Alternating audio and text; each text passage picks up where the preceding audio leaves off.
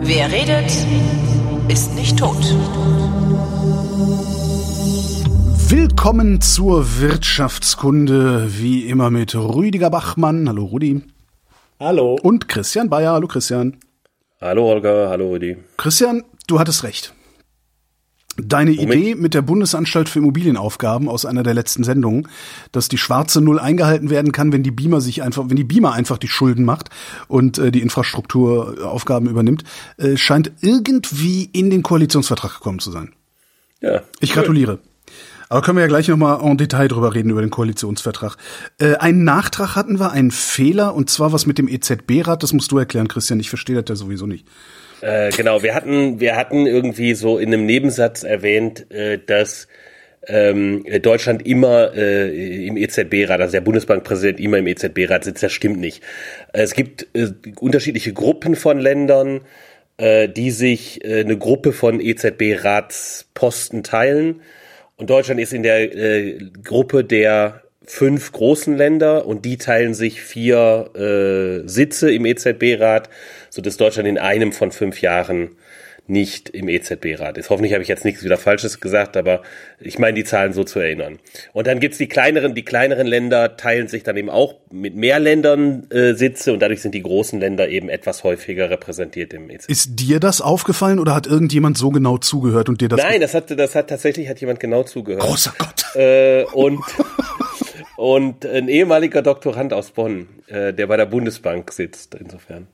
Ja, schöne Grüße. Der mich, der mich, Im gewissen Sinne st- stimmt ja trotzdem, was du gesagt hast, weil Isabel Schnabel ist ja immer dabei. Also, wobei ja, wir das, jetzt nicht das, unbedingt sagen. das stimmt, aber, aber es ging um, es ging ja äh, konkret Klar, um die ich verstehe schon, äh, verstehe Plätze, schon. die durch die, die äh, sozusagen lokalen Zentralbankpräsidenten Hätten wir das auch geklärt. werden. Und Ja. ein Kommentar, den wir interessant fanden, der kam zur letzten Sendung äh, von Floria. Eine kurze Anmerkung zum Thema Inflation und damit verbunden die Frage an die Runde, ob meine Beobachtung zutrifft, dass Inflation für unterschiedliche Gruppen real sehr unterschiedlich ausfällt. Ähm, nee, geht noch weiter. Das Inflation von Gruppen ist ja nun eine Binse, aber ich sehe hier eine klare Unwucht zwischen den Generationen. Dass wir jahrelang sehr niedrige Inflationsraten hatten, mag stimmen, aber nur für Boomer mit abbezahlten Häusern und Eigentumswohnungen. Jeder, der in den letzten zehn Jahren eine neue Wohnung suchen oder ein Haus kaufen wollte, vor allem in Städten, hat eine komplett andere Inflationsrealität erlebt, nämlich mit 11% Steigerung der Wohnkosten pro Jahr. In dieser Realität geben die unter 30-Jährigen jetzt im Schnitt fast 35 Prozent ihres Einkommens für Wohnen aus. Und zwar an im Schnitt 59-jährige Vermieter. Und ich sage Danke! Ach nee, meine Mieterin ist alt. Naja, gut. Ähm, der einzige Grund, warum jetzt alle wegen etwas Inflation in anderen Bereichen rumheulen, ist doch, dass eben jene Boomer jetzt um den Wert ihrer auf Kosten der Jungen erworbenen Ersparnisse in dummen Anlagen wie Sparbüchern und Lebensversicherungen fürchten oder um ihre Rendite in ihren Aktienportfolios. Dass die Jungen 11% steigende Wohnkosten pro Jahr hinnehmen mussten, hat in der FAZ jetzt nicht zu großer Aufregung geführt. Dass absurde Renditen der Reichen jetzt lächerliche 4% weniger wert sein werden, führt zu geradezu apokalyptischem Rumgeheule. Es befremdet mich. Ja, ich frage mich ja immer, ich frage mich ja immer beim Generationenkampf, ob es da auch irgendwie so ein Handzeichen gibt. So wie früher beim Klassenkampf oder beim Kampf Völker gegen Völker oder so. Ja, kennst du dieses, also die linke Hand flach, also linke Handfläche nach oben, ja? Und dann mit der rechten, mit den, mit, mit den Fingerspitzen der rechten Handfläche so nach vorne streifen über die Hand immer so. Ja? So als würdest du Dollarnoten wegflippen. So, weißt Ja, du? das ist, das ist so das, das, Das ist die, das- wie die linke Faust nach oben. genau, das ist der Klassenkampf Nee, von oben. ähm, ja, ähm, ja, also ich, ich natürlich hat es äh, bestimmte Dinge, die äh, unser Zuhörer da sagt, äh, haben Hand und Fuß, andere sind äh, eher etwas schwierig. Ähm, insbesondere wenn es um Inf Inflation gibt, geht und weil hier auch einfach unterschiedliche Konzepte vermischt werden. Okay. Ähm, zunächst einmal geht es bei dem, was wir als Ökonomen mit Inflation äh, bezeichnen, um die Veränderung von Konsumpreisen. Der Warenkorb, der berühmte, ne? Der, genau, da haben wir ein bisschen drüber gesprochen und vielleicht kann Rüdiger da gleich auch noch mal ein bisschen mehr zu erzählen zu den Details über, äh, wie das für unterschiedliche Gruppen ist ähm, und, ähm, und, und was da vielleicht auch an Forschung zu gibt. Da gibt es nämlich interessante Forschung zu. Ähm, ein anderes Thema sind Vermögenspreisveränderungen und das klingt hier so ein bisschen mit jedenfalls. Mhm. Ähm, ja klar, ich, ich lache mich über jegliche, also wenn ich meine, mein, meine Vermögensentwicklung mit der Inflation abgleiche, die wir so sehen, also der Warenkorbinflation, da lache ich mich immer noch kaputt. Gut, ich kann jetzt meine Wohnung nicht verkaufen, weil dann. ja, aber genau, das ist, das ist halt, das ist halt der zentrale, aber, das ist halt der zentrale nicht, Punkt. Aber eben nicht nur Christian. Also ich, ich würde schon sagen, dass der, jetzt sollten wir mal langsam anfangen und erstmal sagen, wo der, wo der Punkt ist des, äh, des, äh, des Kommentars. Also es geht, äh, zum Schluss geht es dann auch um Vermögenspreise und Vermögensrenditen, das ist richtig. Und gleichzeitig äh, sollte man immer festhalten, dass bloß weil aus guten Gründen, die wir auch noch mal gerne wiederholen könnten, haben wir auch schon ein paar Mal darüber gesprochen in der Sendung, aus guten Gründen Vermögenspreise nicht in der Inflationsmessung im Warenkorb mit drin sind, ähm, heißt es eben nicht, dass Inflations äh, sagen wir, dass Vermögenspreisänderungen äh, nicht, äh, sagen wir mal, politikrelevant sein sollten. Also das muss mhm. man einfach trennen. Ja, die Tatsache, dass es nicht in der Inflation ist, heißt es nicht, dass es unwichtig ist. Das wird halt immer so ein bisschen äh, dann unterstellt. Aber das, das, das folgt ja. Das eine folgt ja nicht aus dem anderen. Die Frage ist dann nur, in, äh, in sozusagen welche Politikinstanz dafür dann verantwortlich ist und ob man da dann eben auch die Geldpolitik äh, äh, verantwortlich machen will. Also das mal das eine. Das andere ist aber schon so, äh, der, der, äh, zunächst mal spricht er ja von Mieten. Und Mieten sind richtigerweise ähm, natürlich im Warenkorb mit drin. Und was er hier anspricht, ist eben, dass unterschiedliche Leute tatsächlich unterschiedliche Warenkörbe haben. Ja? Und deshalb von unterschiedlichen Preisen, Preisentwicklungen auch unterschiedlich betroffen sind. Und das ist zunächst mal ein Punkt, den man bejahen muss und festhalten muss. Sorry, ja. jetzt Du sagtest, es, aus, aus guten Gründe, aus guten Gründen sind die sind die Vermögenspreise äh, nicht im Warenkorb. Was sind die guten Gründe?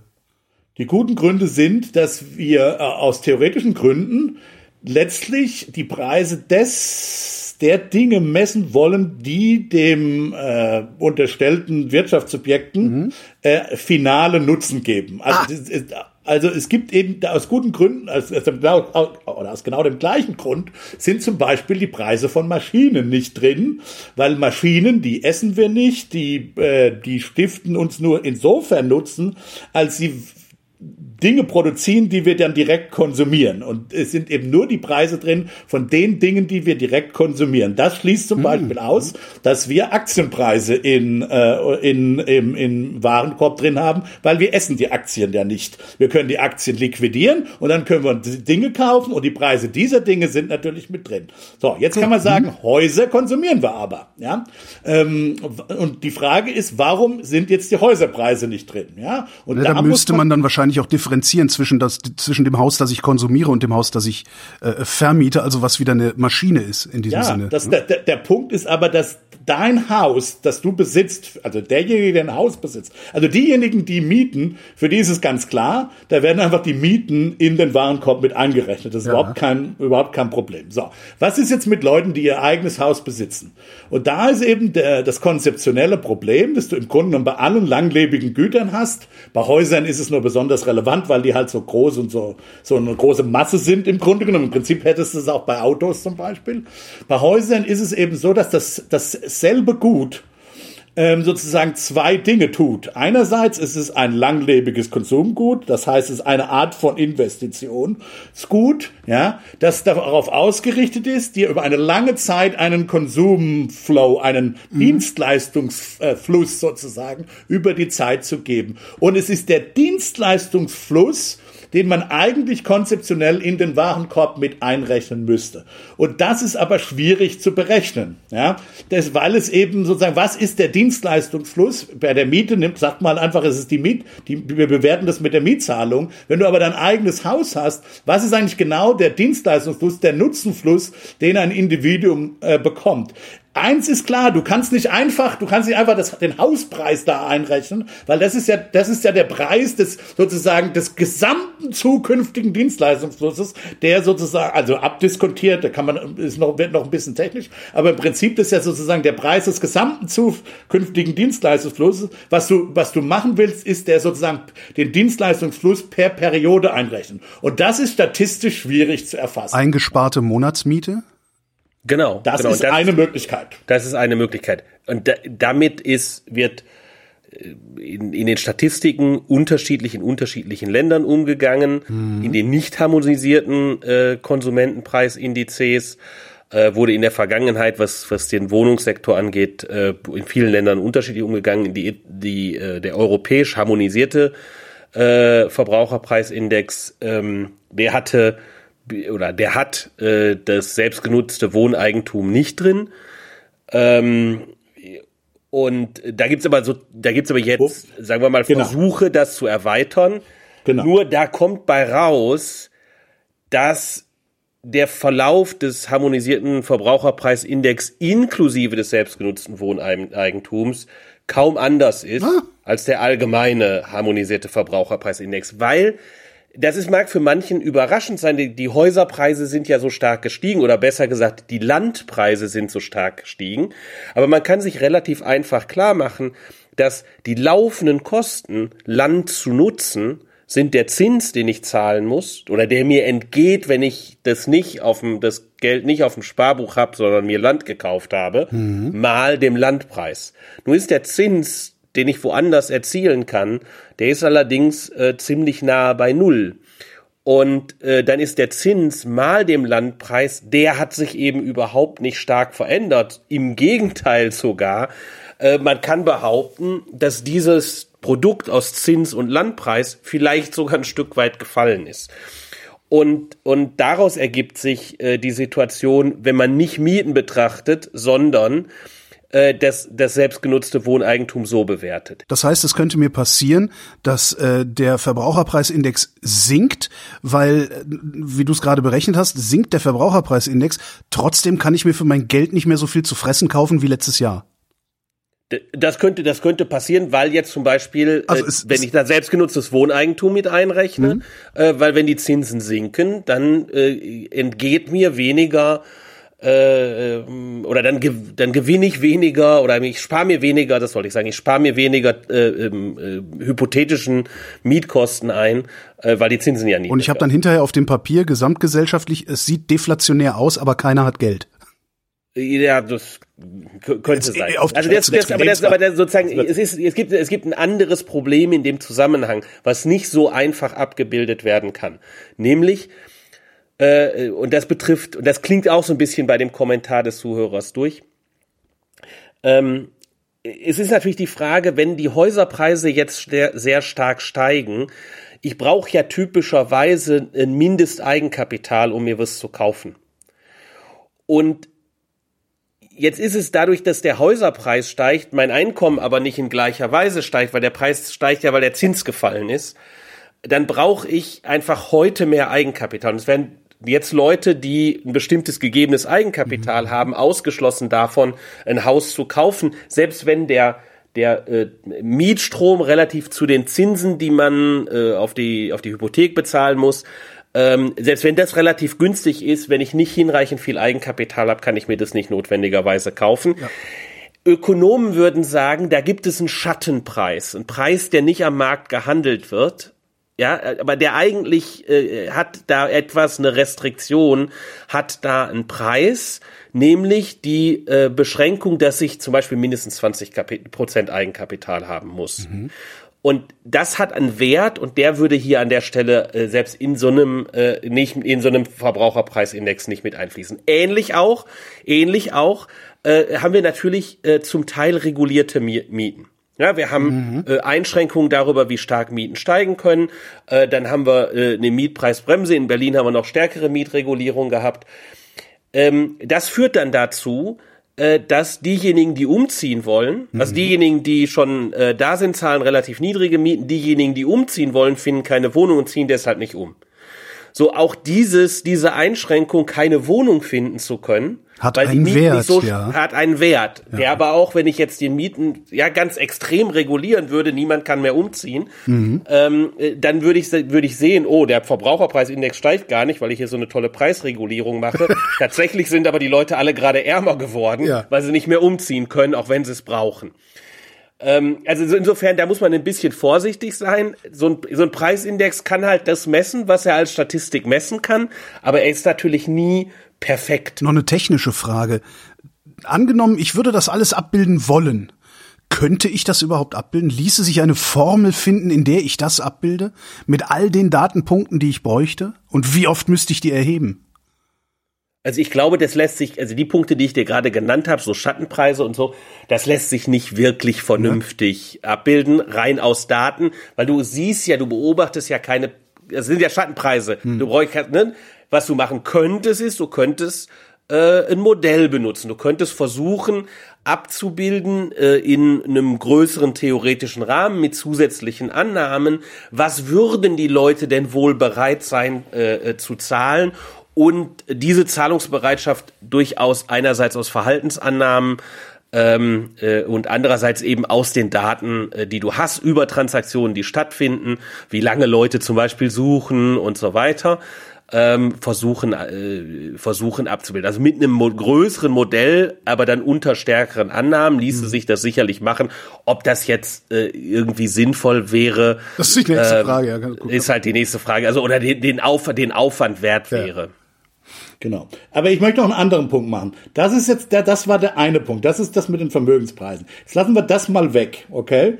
Und trotzdem, selbst wenn wir alle mieten würden, ja, ist es natürlich so, dass wir aufgrund allein aufgrund der Tatsache, dass wir unterschiedlich sind. Ja, also manche haben eine Familie, manche also haben zwei Kinder, die müssen Schulsachen kaufen. Dann gibt's Rentnerhaushalte. Dann gibt's eben Jünger, die äh, bestimmte Arten von Wohnungen brauchen. Mhm. Äh, wie gesagt, Familien, die brauchen eine andere Art von Wohnungen. Also äh, allein aufgrund der Tatsache, dass wir Unterschied, dass der Warenkorb, der da genommen wird, ein sozusagen ein repräsentativer, durchschnittlicher Warenkorb ist, der übrigens, also der wird erhoben durch die Einkommensverbrauchsstichprobe. Das ist also ein, ein, äh, ein, alle fünf Jahre gibt's die, glaube ich, ne, Christian? Wie war mhm. das? Ja, alle fünf Jahre. Ähm, alle fünf Jahre gibt's eine sehr detaillierte ähm, äh, Umfrage, wo das Statistische Bundesamt dann ähm, versucht abzubilden, was so die Konsumgewohnheiten der Deutschen sind. Und zwar sehr detailliert. Und da kommen diese Warenkörbe her. Die werden dann über. Sehr detailliert Zeit im Sinne von äh, hier ein Maßriegel?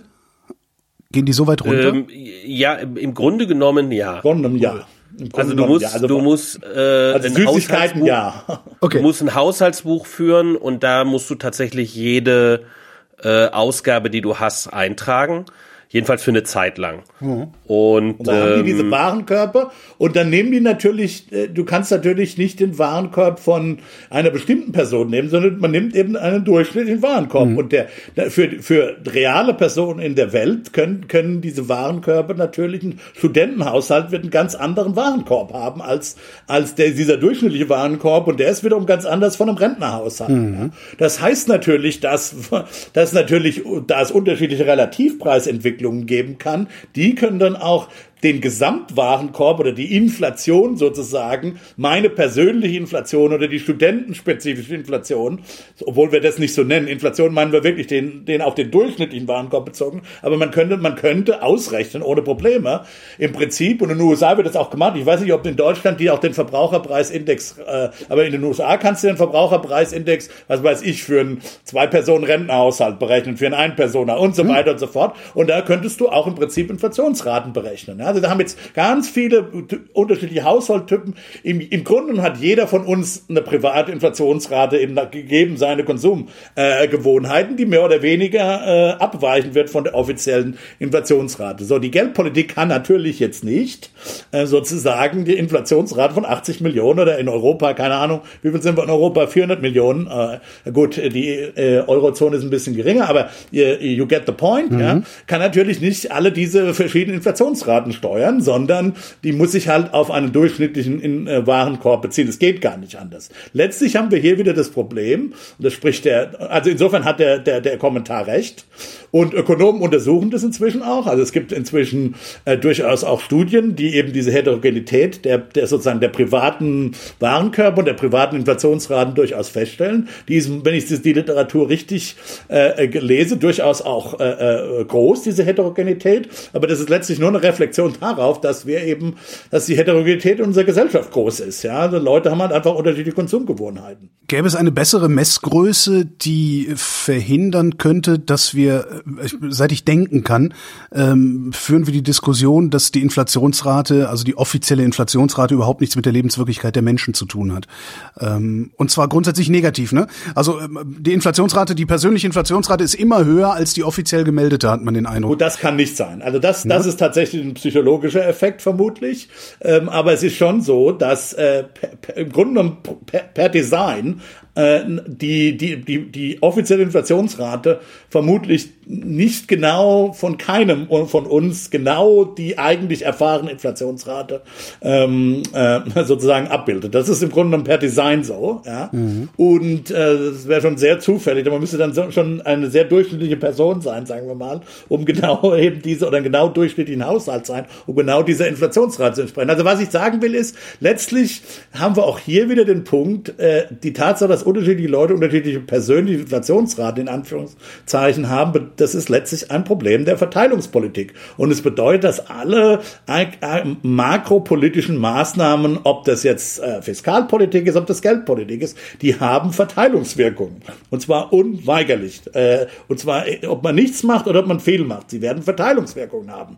Und das Problem ist, dass die Geldpolitik nicht letztlich dafür ausgerüstet ist, diese Verteilungswirkungen adäquat mit zu berücksichtigen. Sie hat ja nur ein je nachdem, wie man zählt, ein Politikinstrument, nämlich den Zinssatz. Es gibt auch noch ein bisschen exotischere Sachen, aber das lassen wir jetzt mal weg in der Diskussion. Sie hat eben nur diesen ein, dieses eine Politikinstrument, diese eine Politikaufgabe mhm. auch gesetzlich vorgegeben. Und insofern ist es sehr schwierig für die Geldpolitik, ähm, hier diese Verteilungsaspekte, die da sind. Insofern, nochmal hat der, Zu der Zuhörer absolut recht, die da sind. Aber es ist eben schwierig zu darüber nachzudenken, wie die Geldpolitik das selber äh, berücksichtigen sollte. Und das heißt, es braucht sozusagen Reparat im Zweifel dann Reparaturbetriebe an, äh, in anderen Politikbereichen. Ja. Das heißt, wer, wer ernsthaft über seine äh, persönliche Inflationsrate reden will, sollte ein eigenes Haushaltsbuch führen und sich dann davon auch, glaube ich, abgesehen nochmal fragen, wie lange muss ich eigentlich arbeiten für den Warenkorb? Ne? Genau, das kommt noch dazu. Das sind unterschiedliche Lohnsituationen für die ja. Leute, genau, ja. Ja, und dann sich an seinen Abgeordneten wenden. Ich glaube, so ist es eigentlich. Ihrem Abgeordneten. So ist es eigentlich gedacht. Also, oder eine in entsprechende Partei wählen, die möglicherweise umverteilt äh, in Richtungen, äh, die, die, die sozusagen mögliche Inflations, ähm, Gefahren, die mir persönlich, also wenn ich, mit anderen Worten, wenn ich jung bin, äh, eine Partei wählen, die dafür sorgt, dass äh, es eben äh, bezahlbare äh, sagen wir mal, kleinere Wohnungen gibt, die eben für junge Leute geeignet sind. Ja, mhm. Das wäre, oder überhaupt Wohnungen gibt, äh, äh das, glaube ich, wäre de, das richtige Verhalten, aber nicht unbedingt das der EZB vorzuwerfen. Kommen wir zu etwas völlig anderem. Nee, Moment mal, es gab noch was, was wir mit der Inflation hatten. Und zwar ähm, äh, sagte einer von euch, es gäbe auch immer wieder Diskussionen, beziehungsweise neuerdings Diskussionen darum, dass die Inflationsrate nicht mehr äh, EU-weit nicht mehr unter zwei Prozent gehalten werden soll, sondern um zwei Prozent. Ich habe das ehrlich gesagt immer so verstanden, dass zwei Prozent halt so ein ja, Zielkorridor mit Konfidenzintervall drumrum ist irgendwie. Ist das gar ja, nicht so? Also es, es war das früher war, so, war. Fr früher so sollte man drunter bleiben. Okay. Und, und die FED sagte immer so, ja, um zwei Prozent hat es nicht aus, äh, ausbuchstabiert. Und jetzt haben die eben gesagt, also die FED hat es explizit gesagt, sie wollen jetzt im Durchschnitt über zwei Prozent sein. Und da gibt's eben, und das, deswegen wollte ich das hier ansprechen, und dann äh, soll Christian die Situation in Europa bei der ZB beschreiben. Ich glaube, es gibt eben diese Diskussion innerhalb der Theorie der Geldpolitik. Äh, die ursprüngliche sozusagen Standardtheorie war so das sogenannte Inflation Targeting. Also wir haben jetzt zwei Prozent, da wollen wir so nah wie möglich dran sein, vielleicht eher von unten als von oben, aber wir wollen im Grunde genommen die Inflation äh, äh, ähm, sozusagen äh, targeten, so das sagt man es auf Englisch. Mhm. Es gibt aber inzwischen eine Theorie, die sagt, ähm, vielleicht wollen, eigentlich sollten wir nicht die Inflation direkt tagen, sondern das Preisniveau. Also nicht die Inflation ist die Veränderung des Preisniveaus, sondern das Preisniveau selbst. So, was ist jetzt der Unterschied? Der Unterschied ist, wenn man nur die Inflation äh, äh, targetet, dann ist es so, dass du vergangene Fehler, Abweichungen von deinem Ziel nicht mehr rückgängig machen musst. Ja, dann sagst du halt einfach, okay, wir waren eine Zeit lang unter zwei ja. Prozent und äh, aber wir gucken nicht zurück und ähm, unser Ziel muss es jetzt sein, wieder an, an zwei Prozent dran zu kommen, wenn man zehn Jahre lang auf ein Prozent war. Das stört uns dann nicht. Ja, wenn du sagst, wenn du aber sagst, äh, wenn du das Preisniveau äh, äh, äh treffen willst, dann sagst du, dann bist du ja, wenn du zehn Jahre nur ein Prozent gehabt hast, ja, dann bist du ja viel viel weiter sozusagen drunter als da, wo du eigentlich sein willst, ja, wenn du zwei Prozent äh, vor, äh, ha, äh, angestrebt Das heißt, wenn es dann auf einmal sechs Prozent gibt, kann man immer noch sagen, wir, nee, also im, im, im Mittel, genau, im Mittel ist das genau, alles völlig genau, in Ordnung, ihr braucht genau, keine Angst. Genau, ah. ganz, ganz genau. Das ist die, das, das ist auch das Argument vieler Verteidiger der, der EZB oder auch der FED. Also die FED hat es jetzt ja so explizit gemacht, dass sie das durchaus machen will. Und es gibt auch theoretische Gründe, warum man das so machen will, weil man eher Price-Level-Targeting machen will. Das ist nämlich auch umgekehrt. Umgekehrt bedeutet es auch, wenn du zehn Jahre auf vier Prozent warst, musst du dann später, musst du, musst du drunter bleiben. Ja, das kann auch, das kann auch also sehr äh, tough werden dann. Also es kann auch umgekehrt äh, beißen. Hier, jetzt, in der jetzigen Situation bedeutet es halt, dass man sich mal ein bisschen über zwei Prozent erlauben kann.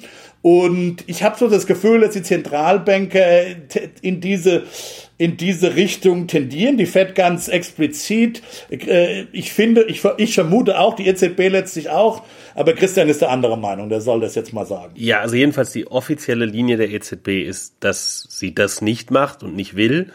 Und äh, auch, weil es gute theoretische Gründe gibt dafür, das abzulehnen. Also vielleicht machen, fangen wir kurz bei der Theorie an. Was ist der theoretische Grund, der dafür spricht? Ähm, der ist, dass Erwartungen über Zentralbankpolitik in der Zukunft bereits gleichgerichtete Wirkungen heute haben. Ähm, also wenn ich zum Beispiel äh, äh heute eine zu niedrige Inflation habe, und ich weiß, äh, die EZB möchte jetzt eigentlich das bekämpfen, indem sie die Zinsen senkt. Hm.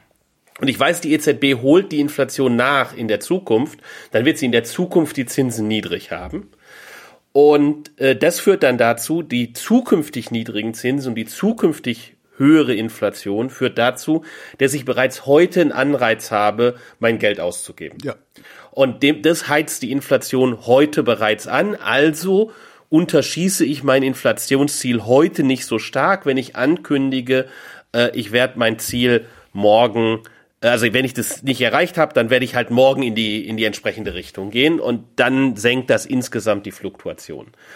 So, so weit so gut. Der Nachteil ist, wenn es Kontrollfehler gibt, dann fange ich halt an, äh, sozusagen wie wild das Steuer hin und her zu äh, hin und her zu reißen. Mhm. Ja, ähm, und das ähm, ist nicht notwendigerweise gut. Also irgendwie ähm, ja, wenn du jetzt mit dem Auto fährst und äh, irgendwie du unterhältst dich dabei ganz nett äh, und dann merkst du, oh, jetzt bin ich ein bisschen zu langsam gefahren, ähm, dann willst du auch nicht sagen, ja, ist jetzt egal, wie der Verkehr morgen ist äh, oder also in den nächsten paar Metern ist, jetzt gebe ich Gas. Ja. Ähm, ja, dann machst du halt einen Kontrollfehler, den du ge gemacht hast. Äh, dafür machst du dann sofort noch einen zweiten Kontrollfehler danach. Mhm. Und äh, das ist im Kern äh, der Grund, warum die EZB sagt, die macht das nicht. Was die EZB aber macht und das aber, wo die EZB zumindest sagt, dass es ganz klar was anderes ist, ist, sie, sie will durch ganz kurzfristige Fluktuationen der Inflation hindurchschauen. Das ist das Erste. Und zweitens hat sie jetzt ihr Ziel geändert zu einem symmetrischen Ziel. Ähm, bis, bislang war das Ziel nahe bei, aber unter zwei Prozent. Jetzt ist es um zwei Prozent. Sprich, mhm. die EZB hätte früher gesagt, eine Abweichung von einem Prozent nach unten auf ein Prozent Inflation ist nicht so schlimm. Äh, aber eine Abweichung nach oben auf drei Prozent Inflation ist schlimm, da müssen wir unbedingt handeln. Heute sagt sie, wir müssen in gleicher Art und Weise und gleicher Intensität handeln, äh, egal ob es ein Prozent nach unten ist oder ein Prozent nach oben ist. Äh, die Überlegung dahinter ist eben, dass das Ziel implizit nicht nur ist eins von Geldwertstabilität, sondern eins davon Inflationsfluktuationen, die dann auch zu äh, realen ähm, Fluktuationen führen, also mehr oder weniger Beschäftigung. Mhm ähm, zu verhindern. So, insof insofern sagt sie, ist ein symmetrisches Ziel, äh, wir wollen einfach äh, den Pfad konstant halten. Und das zweite ist, dieses Durchblicken durch ganz kurzfristige Fluktuationen ist, das spielt jetzt gerade eine Rolle, ja, wenn man ja, eben sagt. Also wenn man äh, ihr glaubt, ne? Wenn man ihr glaubt. Genau, aber das Problem beim Preislevel-Targeting ist, das zweite theoretische Problem ist, Preislevel-Targeting ist zeitinkonsistent. Ähm, äh, das heißt, Preislevel-Targeting ist halt, ist halt unglaubwürdig. Das habe ich nicht verstanden, aber ja. Da komme ich gleich zu, komme ich gleich zu. Also sozusagen das, was die EZB, nur das noch kurz abschließend, äh, was die EZB sagt, ist, wenn jetzt zum Beispiel äh, irgendwo im Mittleren Osten äh, Ölquellen abfackeln und deshalb der Ölpreis steigt oder irgendwie ein Frachter im Suezkanal äh, äh, stecken bleibt oder äh, gerade Pandemie ist und deshalb Schiffe nicht fahren können, dann führt das zu kurzfristigen Fluktuationen in Preisen, auf die wir aber nicht reagieren. Ja, und das ist natürlich jetzt gerade durchaus eine Situation, wo die Frage eben ist, äh, haben wir jetzt irgendwie eine dauerhafte Verschiebung von Preisen oder ist das eine kurzfristige Spitze mhm. des Ölpreises und der geht von selbst wieder weg? Äh, und wenn das so ist, dann braucht die EZB nicht handeln, weil wenn die EZB äh, äh, jetzt äh, handeln würde und da sehr nervös reagiert, so eine Ökonomie ist ein äh, sehr schwerfälliger Tanker. Mhm. Ähm, wenn sie jetzt ganz kurzfristig äh, Zinsen ändert, dann kann sie vielleicht, dann, dann bremst sie in einem Zeitpunkt, äh, wo gar nicht mehr gebremst werden muss und so weiter. Äh, das ist die Überlegung, die dahinter steht. Anderes Thema Glaubwürdigkeit ist, naja, Inflation zunächst einmal ist etwas, was du nicht willst also über, über das Zielmaß von zwei Prozent hinaus, weil die zwei Prozent ist, in dem Kern, ist im Kern im Grunde genommen eine Null, weil es halt ein, äh, ein Überschätzungsbias tatsächlich mhm. äh, technisch äh, für, die, äh, für die Inflation gibt. So, und äh, wenn ich jetzt also sage, wir haben jetzt eine zu niedrige Inflation gehabt, wir haben in den letzten zehn Jahren eine zu niedrige Inflation gehabt, also kündige ich an, die nächsten zehn Jahre haben wir zu hohe Inflation. Das ist so ein bisschen wie, ich kündige an, ich schneide mir ein Bein ab in der Zukunft. So, und das ist halt unglaubwürdig. Und solche Politik brauche ich erst gar nicht machen, die unglaubwürdig ist, äh, wo ich eben, äh, wo ich eben sag, äh, ich mache irgendwas, was schädlich ist. Naja, aber die Zentralbanken sind, Zentralbanken sind per Definition Lösungen zu Zeitinkonsistenzproblemen. Deswegen wollen wir sie ja unabhängig haben und so weiter. Also das sehe ich jetzt nicht ganz. Also ich meine, das ist ja gerade der Punkt. Also klar, wir, wir trauen das vielleicht den gewählten Politikern nicht zu. Eigentlich sollten wir das unseren Zentralbankern im Zweifel aber schon zutrauen. Dass sie sagen, wir machen jetzt, wir machen um das Ganze jetzt auszugleichen. Also die letzten zehn Jahre ein äh, Prozent Inflation, darum machen wir die nächsten äh, fünf Jahre zehn Prozent Inflation. Das, nee, es wäre ja dann, es wäre dann vier. Okay, ja, stimmt ja. Aber trotzdem auch schlimm genug, oder? Ja, also, ich, also die, das glaube ich Fed halt hat nicht. das zumindest angedeutet. Also wie gesagt, also es ist äh, die Frage, ob sie das durchziehen. Und ähm, ähm, äh, klar, also es ist, ist, ich will, was ich und deswegen wollte ich ja das Thema einfach nur bringen. Es gibt sozusagen auch äh, sagen wir mal, Bewegung in der Diskussion über, was genau wir eigentlich wollen äh, äh, als zentral, also, also das übergeordnete Ziel Preisstabilität bleibt, äh, ist nach wie vor gegeben. Aber wie wir das genau implementieren, wie wir genau kommunizieren mit der, mit der Öffentlichkeit und so, da gibt es durchaus Bewegungen und auch interessante Bewegungen, ähm, sowohl in Amerika als auch äh, in der, bei der EZB. Ich will damit nur sagen, äh, vielleicht um, um, um, das, um das Thema dann auch abzuschließen, ähm, die, diese, was man dann gern so auf Twitter, so auf Krypto-Twitter und so weiter liest, ja, die EZB, die ändern ja ständig ihre geldpolitischen Ziele und äh, also so ein bisschen VT-mäßig, ja, dass da eben die, die große Weltverschwörung dahinter steckt. Nein, das sind, was ich da eigentlich nur sagen will, ist, sind, das sind zum Teil ist das eine Reflexion durchaus noch offene wissenschaftliche Diskurse, die mhm. mit, sagen wir mal, mit äh, äh, Davos und Bill Gates und äh, und äh, solchen Sachen relativ wenig zu tun haben. Ja, ähm, also man muss da nur weil die EZB oder die Fed äh, drüber nachdenkt, möglicherweise ihre geldpolitische Strategie zu ändern, muss man nicht gleich vermuten oder muss man muss man nicht gleich eine Verdachtshermeneutik haben, um es mal um es mal hochtrabend zu sagen. Ja? Verdachtshermeneutik, sehr schön. Aber könnte, könnte es nicht auch sein, dass äh, das ähm, vordergründig erratische Verhalten der EZB genau der Trick der EZB ist? Hm, wieso? Was würde sie damit erreichen wollen? Glaubwürdig bleiben. Also ja, nicht, nicht verlässlich, nicht, also nicht verlässlich zu sein äh, oder zumindest überraschend zu sein gelegentlich. Aber was würdest du damit erreichen? Also das, das wichtigste Kapital eben aus den Zeitinkonsistenzgründen ja. genannten, das wichtigste Kapital für einen Zentralbanker ist schon, dass er Vertrauen hat. Aber halt nicht unbedingt, dass er berechenbar ist. Na, schon eigentlich. Ja? Eigentlich schon. Okay. Eigentlich Wenig also Gründe, also du warum. du würdest, äh, die Zentralbank soll nicht zusätzlichen, äh, zusätzliches Sie soll ja stabilisieren, Rauschen. das ist ja ihre Aufgabe. Ja, Ja, so, soll nicht soll nicht Unruhe zusätzliches stiften. Rauschen, genau. Also, ähm, nee, eigentlich soll eine Zentralbank sollte vernünftig berechenbar sein.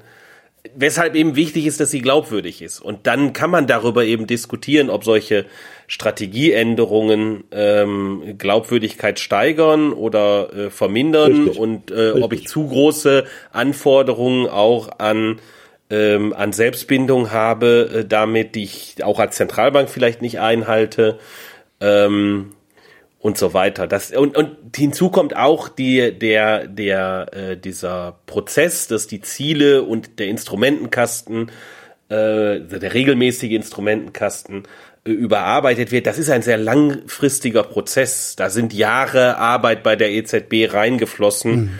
Äh, entsprechend äh, Forschungsarbeiten zu sichten und zu bewerten äh, und sich Überlegungen äh, und, und, und Überlegungen anzustellen. Die unterschiedlichen Zentralbanken reden miteinander darüber. Deshalb, äh, das ist dann auch der Grund, warum sie vielleicht ähnliche äh, Änderungen ihrer Politik ähm, vornehmen, aber nicht eben gleiche. Also, Ja. ne, die- Und als die haben- Kontrollgruppe, als Kontrollgruppe hast du immer noch die Türkei. Ne? Richtig, richtig. Früher hatten wir Neuseeland dafür. Echt, Neuseeland hat auch so Nee, nee Faxen. Neuseeland, nein, nein, so, Nee, nee. Neuseeland war immer, Neuseeland war immer das Experiment und der Rest der Welt die Kontrollgruppe. Äh, Hat, hat, hat, Neu, hat das Experiment denn gewonnen? Ja, ja, klar. Inflation Targeting hat äh, von Neuseeland sozusagen den Siegeszug um die Welt äh, genommen. Natürlich theoretisch äh, verbunden mit äh, hauptsächlich natürlich wie immer Arbeiten aus, sagen wir mal, der amerikanischen Ostküste. Da sind die Ideen aufgekommen, aber die praktische Umsetzung äh, war Neuseeland. Das war, glaube ich, die erste Zentralbank, die sich explizit dem äh, diesem Konzept äh, verschrieben hat, also dem äh, alten Konzept. Und äh, und ja, im Grunde genommen hat das von da aus dann über die hat sich über die Welt die, Welt erobert sozusagen. Wie wie wie wie der wie der, wie wie der Lord of the Rings sozusagen. In 20 Jahren könnte es also sein, dass äh, weltweit eine Geldpolitik gemacht wird wie in der Türkei. Hoffen wir nicht. Ich, okay, hätte ja sein können. Vielleicht. Dafür gibt's keine, äh, gibt's keine wissenschaftlichen Arbeiten aus der amerikanischen Ostküste. Okay, na, ich denke, ich denke, ich, ich können. sehe das und denke immer, so blöd kann der nicht sein. Vielleicht, was, was, wenn es doch funktioniert? Das ist ja immer so. Ich versuche ja auch mal ein bisschen kontrafaktisch auf die Sachen zu gucken, aber vielleicht funktioniert es Aber ja was soll genau funktionieren? Also was, Was, Dauerhaft niedrigere Zinsen ankündigen und damit sinkt die Inflation. Da gibt es Arbeiten aus der amerikanischen Ostküste zu. Das stimmt. Aber sehen wir das? bei- Ach so, du meinst, es wäre ein ein neofischerianisches Experiment in der Türkei zurzeit oder was? Ich, also so kündigt der Präsident es jedenfalls immer an. Er sagt immer, äh, dass die Inflation deshalb so hoch sei, wegen der hohen Zinsen. ja. Okay. Gut, das ist in der Tat ja. Da gibt's tatsächlich ja. Gibt's irgendwie, Nicht gibt's nur- irgendwie so, weiß ich nicht, ökonomische Esoterik, die das stützen würde, oder ist das einfach nur was, was keine, sich, äh, das was ist überhaupt keine ökonomische Esoterik, das ist ökonomischer Mainstream. Äh, in dem Sinne, dass wenn du äh, äh, das Standardmodell, jedes Standard, also das Standardmodell äh, oder die Standardmodellklasse, die wir heute äh, verwenden in der Wissenschaft, aber auch in den Zentralbanken, um über Geldpolitik nachzudenken, hat äh, einen solchen Effekt. Und zwar hängt das zusammen mit, wie glaubwürdig äh, ist die Permanenz der jeweiligen Zinsänderungen. Und auch in, du, du kannst eben in ein und demselben Modellrahmen haben, dass wenn die Zinsen, äh, die Zinswahrnehmung, also wenn du, um es konkret zu machen, wir haben eine Erhöhung der Zinsen, äh, dann würde eben äh, äh, die Standardtheorie würde dann sagen, es gibt weniger äh, ökonomische Aktivität, weniger Inflation, ja. Ähm, und wenn wenn das kurzfristig genug angekündigt oder auch als solches wahrgenommen wird, dann kommt in dem Modell auch genau das raus, dass eben die Inflation sinkt und die, die ökonomische Aktivität sinkt. Wenn du allerdings tatsächlich als Zentralbank ankündigst, dass das eine Dauer relativ im Zweifelsfall eine dauerhafte Erhöhung ist der Zinsen, ähm, aber, oder eine sehr permanente, eine sehr langfristige, persistente, sollte man vielleicht eher sagen, Erhöhung, dann kommt auch in diesem Modellrahmen äh, und also in einem denselben Modellrahmen, in dem kommt dann raus, dass, äh, dass die Inflation äh, steigt. Äh, das kannst du durchaus haben. Und zwar heute schon. Ja, das kommt tatsächlich auf die wahrgenommene äh, Persistenz oder Permanenz äh, der Zinserhöhung an. Das ist genau das, was das Modell sagt. Das Modell ist da sehr differenziert. Insofern ist es überhaupt keine ökonomische Esoterik. Das heißt, Erdogan könnte doch recht haben? Also ich glaube, es ist, ich glaube, es ist ökonomische Esoterik. Und zwar, und zwar, äh, äh, weil äh, es eine Art und Weise ist, einer Modelllösung Klar. Zu, sozusagen zu trauen über äh, den ökonomischen Kerngehalt hinaus, weil es darum geht, dass, dass die sozusagen diese ökonomischen Modelle sind äh, technisch äh, Differenzen oder Differentialgleichungen. Und ähm, was die eben machen ist, dass, äh, dass du sagst, okay, ich suche jetzt einen Gleichgewichtspfad über die Zeit und ähm, eine Lösung muss so sein, dass äh, ich nicht einen Inflationspfad habe, der äh, in einer Hyperinflation endet. Nur das sind zulässige Lösungen. So, und dann gibt es bei einer Zinserhöhung oder nicht in einer Hyperdeflation endet, ja. Und dann gibt es bei einer, äh, sagen wir mal, Zinserhöhung, äh, gibt es eine Modelllösung, die, ähm, äh, die dazu führt, dass die, äh, dass das Preisniveau nach unten, unten hin implodiert. Aber die schließe ich aus. Und dann bleibt nur noch die andere Lösung, dass äh, der reale Zins, also Zins minus Inflation, sich nicht bewegt, wenn ich jetzt eine permanente Zinsänderung mache. Und äh, dann muss das also schließe ich daraus, das muss die Lösung sein. So, und das ist natürlich ein bisschen ein Problem, wenn ich äh, das zu ernst nehme, diese Art und Weise, das, das, also, weil dahinter steckt, alle Menschen müssten genau in dieser Art und Weise äh, exakt Richtig. über die Welt nachdenken. Du hast extreme, äh, sagen wir mal, die Leute müssen, um da, damit das funktioniert, oder das funktioniert in Modellen auch nur, das wissen wir inzwischen, das wurde auch mit Modellen amerikanischer Ost, aus der, der amerikanischen Ostküste gezeigt, äh, die, sagen wir mal, die, die Hyperrationalitäts- oder die, die Fähigkeit der Leute, äh, rationale Erwartungen weit in die Zukunft zu bilden, mhm. ja, ist äh, extrem, äh, sozusagen extrem äh, wichtig für dieses Resultat. Äh, das stimmt, äh, das hängt damit zusammen und man kann eben zeigen, wenn man weniger starke äh, Sophistication-Annahmen macht über die Erwartungsbildung der, der, der, der Wirtschaftssubjekte, dann, äh, dann gibt, dann, dann ist das, insofern hat Christian recht, ähm, ähm, ähm, also es ist keine Esoterik, wenn man sozusagen einfach, einfach sagt, das ist ein Modell, es, es kann passieren in einer Modellklasse, die wir alle verwenden, mhm. okay, aber äh, wenn die äh, Voraussetzungen, gute, die ich treffen genau, muss, damit genau, es funktioniert, sind so richtig, unrealistisch, dass es am Ende dass doch man wieder diesen Teil des ja. Modells vielleicht nicht unbedingt zu, zu wörtlich ja. nehmen sollte. Ja. Das ist das Argument, genau. Genau. Kommen wir zum Koalitionsvertrag. Äh, ich habe es ja eben schon mal gesagt, ähm, in der vorletzten Sendung oder was die letzte Ampelökonomie hieß sie, den Link, den gibt's noch mal äh, in den Shownotes. Ach, da hat, ja, vorletzte. ja, da hat äh, Christian kurz erklärt, wie man die schwarze Null sich unbedingt auf die Brust tätowieren und trotzdem die Staatsverschuldung über Bande erhöhen kann. Wenn ich das richtig verstanden habe, dann geht das so, dass man die Bundesanstalt für Immobilienangelegenheiten in einer Weise ertüchtigt, dass sie selbst Kredite aufnehmen und davon Infrastruktur finanzieren finanzieren kann, die sie dann wiederum äh, auf irgendeine Weise vermutlich gegen Zins äh, den Kommunen oder der öffentlichen Hand zur Verfügung stellt. Ähm, Habe ich das richtig wiedergegeben, Christian? Ja, also das mit der schwarzen Null stimmt nicht so richtig, so. sondern es ging natürlich um die, um die Einhaltung der Schuldenbremse. Das ist ja was. Ach, Schuldenbremse, ah, ja, Entschuldigung, ja, ja, ja, ja. Ähm, äh, aber haben, jetzt haben die sich alle schwarze Null auf die Brust tätowiert, weil ich es gesagt habe, dabei geht's darum gar nicht. Schwa über ja. die schwarze Null hat selbst Lindner gesagt, dass es sich um einen Fetisch der Konservativen handelte. Ähm, insofern, äh, also Lindner. keine. ja, genau. Die gelbe minus 0,35 Prozent. Genau. genau. Also Einhaltung ähm, der Schuldenbremse. Äh, was ich da, was ich da vermute, ist, dass es doch aber dann äh, in der Summe teurer wird, weil die BIMA nicht so gute Zinsen kriegt, wie die Bundesrepublik bekäme, oder?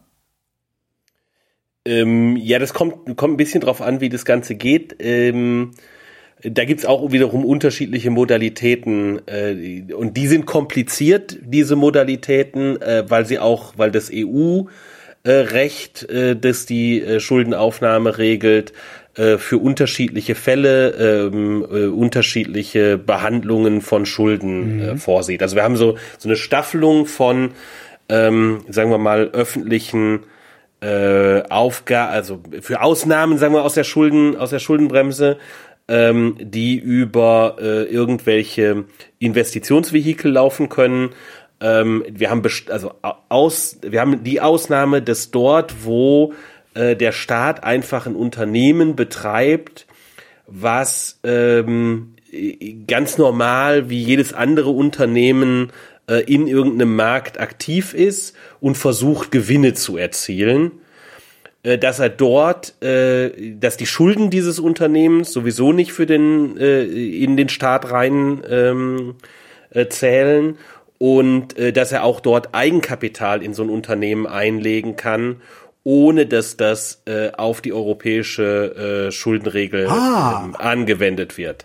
Das sind aber, das sind aber sehr klein, also da, da setzt sozusagen die EU sehr, sehr enge Rahmenbedingungen. Naja gut, aber ich kann ja die Eigenkapital, kann. ich kann ja die Eigenkapitalausstattung so gestalten, dass die Zinsen, die dieses Unternehmen dann zu zahlen hat, später entsprechend niedrig sind.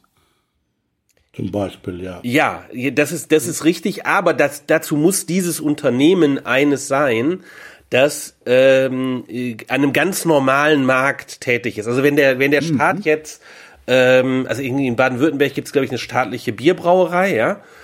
Äh, und die zählt halt, weil die im ganz normal im Markt für, für äh, Bier tätig ist, die zählt halt da nicht rein, wenn da jetzt zusätzliches Eigenkapital reingelegt wird. Mhm. Aber da gibt es eine zweite Regel der EU, man darf nicht äh, irgendwelchen äh, einzelnen Unternehmen äh, beliebig Beihilfen zahlen, die, subven die subventionieren. Ja, weil Marktverzerrung. Das heißt, auch da, ja, wegen der Marktverzerrung, auch da sind sozusagen Grenzen gesetzt. Aber will man das nicht nachverhandeln? Also, äh, also zumindest den Stabilitäts- und Wachstumspakt will man doch eh nachverhandeln in der EU.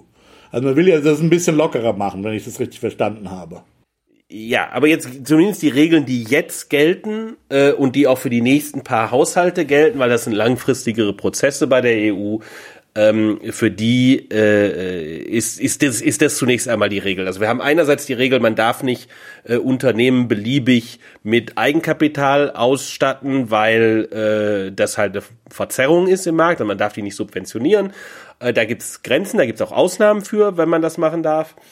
Und ähm, dann haben wir aber für, für Unternehmen, die ganz normal im Markt sind, ähm, die auch Gewinne erzielen sollen, äh, die äh, kann man aber, also von der Schuldenbremse her, von der, von der EU-Schuldenregel her, äh, kann man die ähm, äh, kann man denen dafür Schulden aufnehmen. Mhm. Können wir nochmal kurz zurücktreten? Und dann ähm. kann man, halt, halt, halt, halt, halt. Und dann äh, haben wir eine zweite Grenze, die ist äh, die 0,5 Prozent vom BIP-Grenze.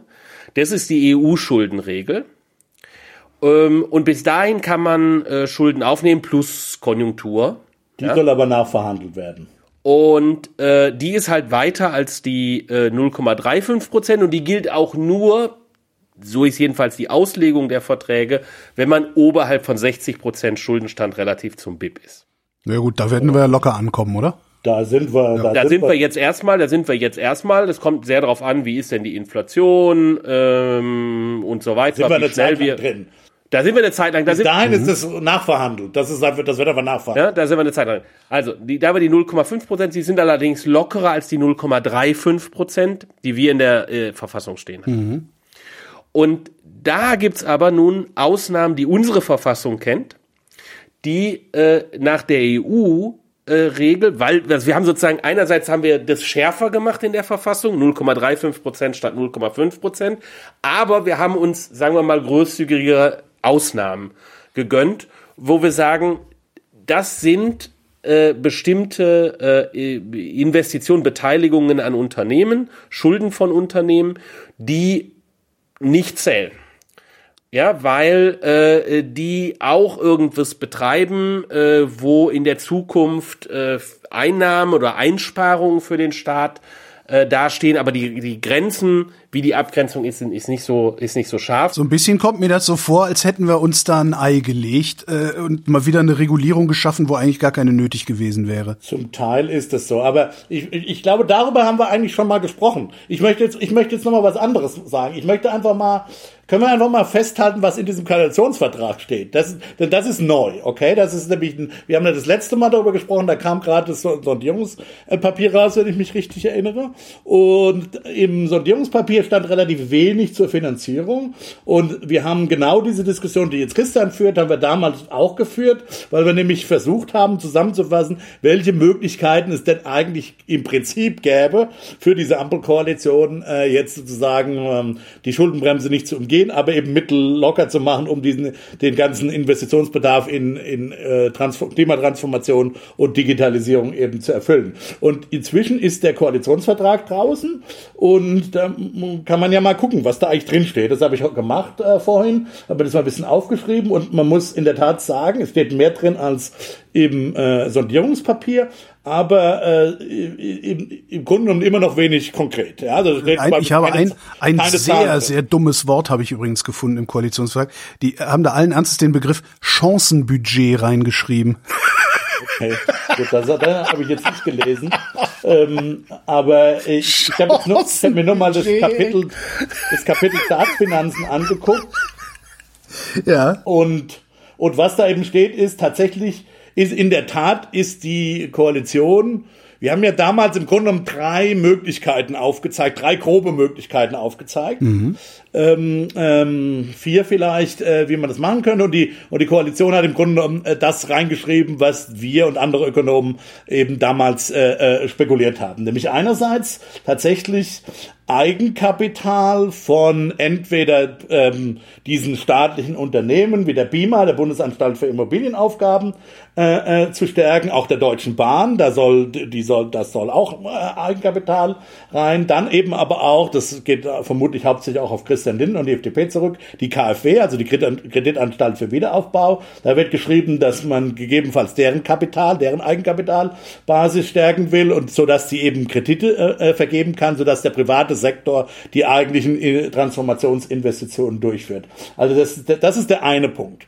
Der zweite Punkt ist, äh, Fonds aufzufüllen, ja, mhm.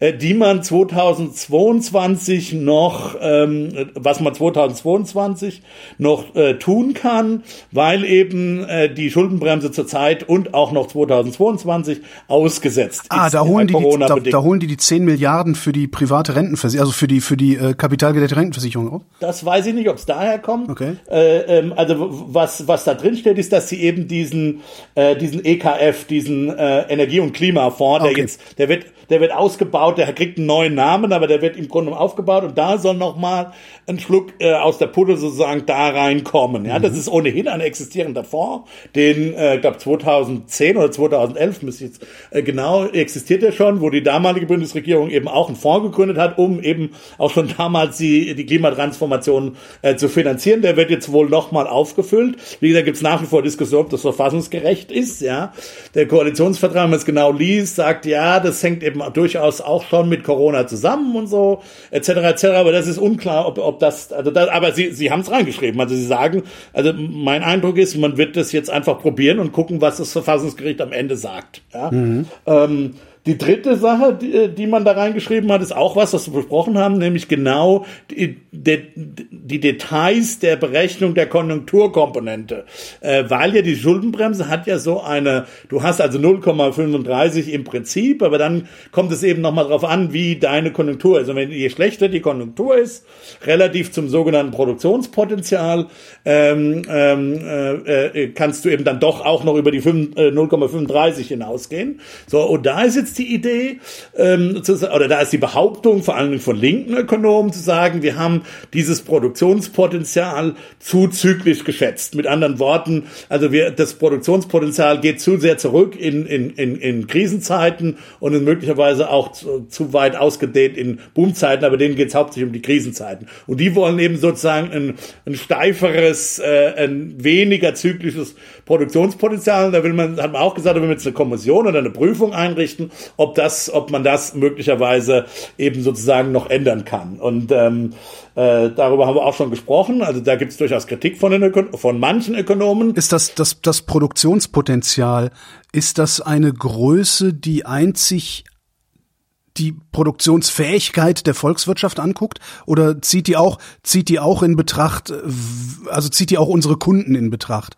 Weil wir sind ja enorm abhängig also wir können ja Produktionspotenzial haben wie wir lustig sind. Wenn im Ausland alle pleite sind haben wir von dem Produktionspotenzial auch nichts Nein, nein, im Prinzip die Idee schon, dass das im Prinzip die Möglichkeiten äh, der Produktion einer Volkswirtschaft sind. Aber das ist natürlich die Frage, was sozusagen was, und zwar möglicherweise, und die Idee ist eben, idealerweise die technischen, aber nicht politisch beeinflussbaren. Und das ist jetzt eben die Frage. Jetzt gibt es den Streit. Mhm. Ja? ja, wobei, wobei das, was Holger gesagt hat, nicht ganz, nicht ganz falsch ist. Das spielt schon in einem gewissen Sinne damit rein. Also wären wir so self-sustaining irgendwie, äh, dann, dann, dann wäre das natürlich eine super Größe, mit der man prima nee, nee, nee, nee, aber, aber die, aber die, es ist durchaus so, äh, das kann man sich schon klar machen, dass äh, in dieses Produktionspotenzial auch äh, zum Beispiel äh, reinzählt, ob deutsche Unternehmen Kundenstamm im Ausland haben. Mhm.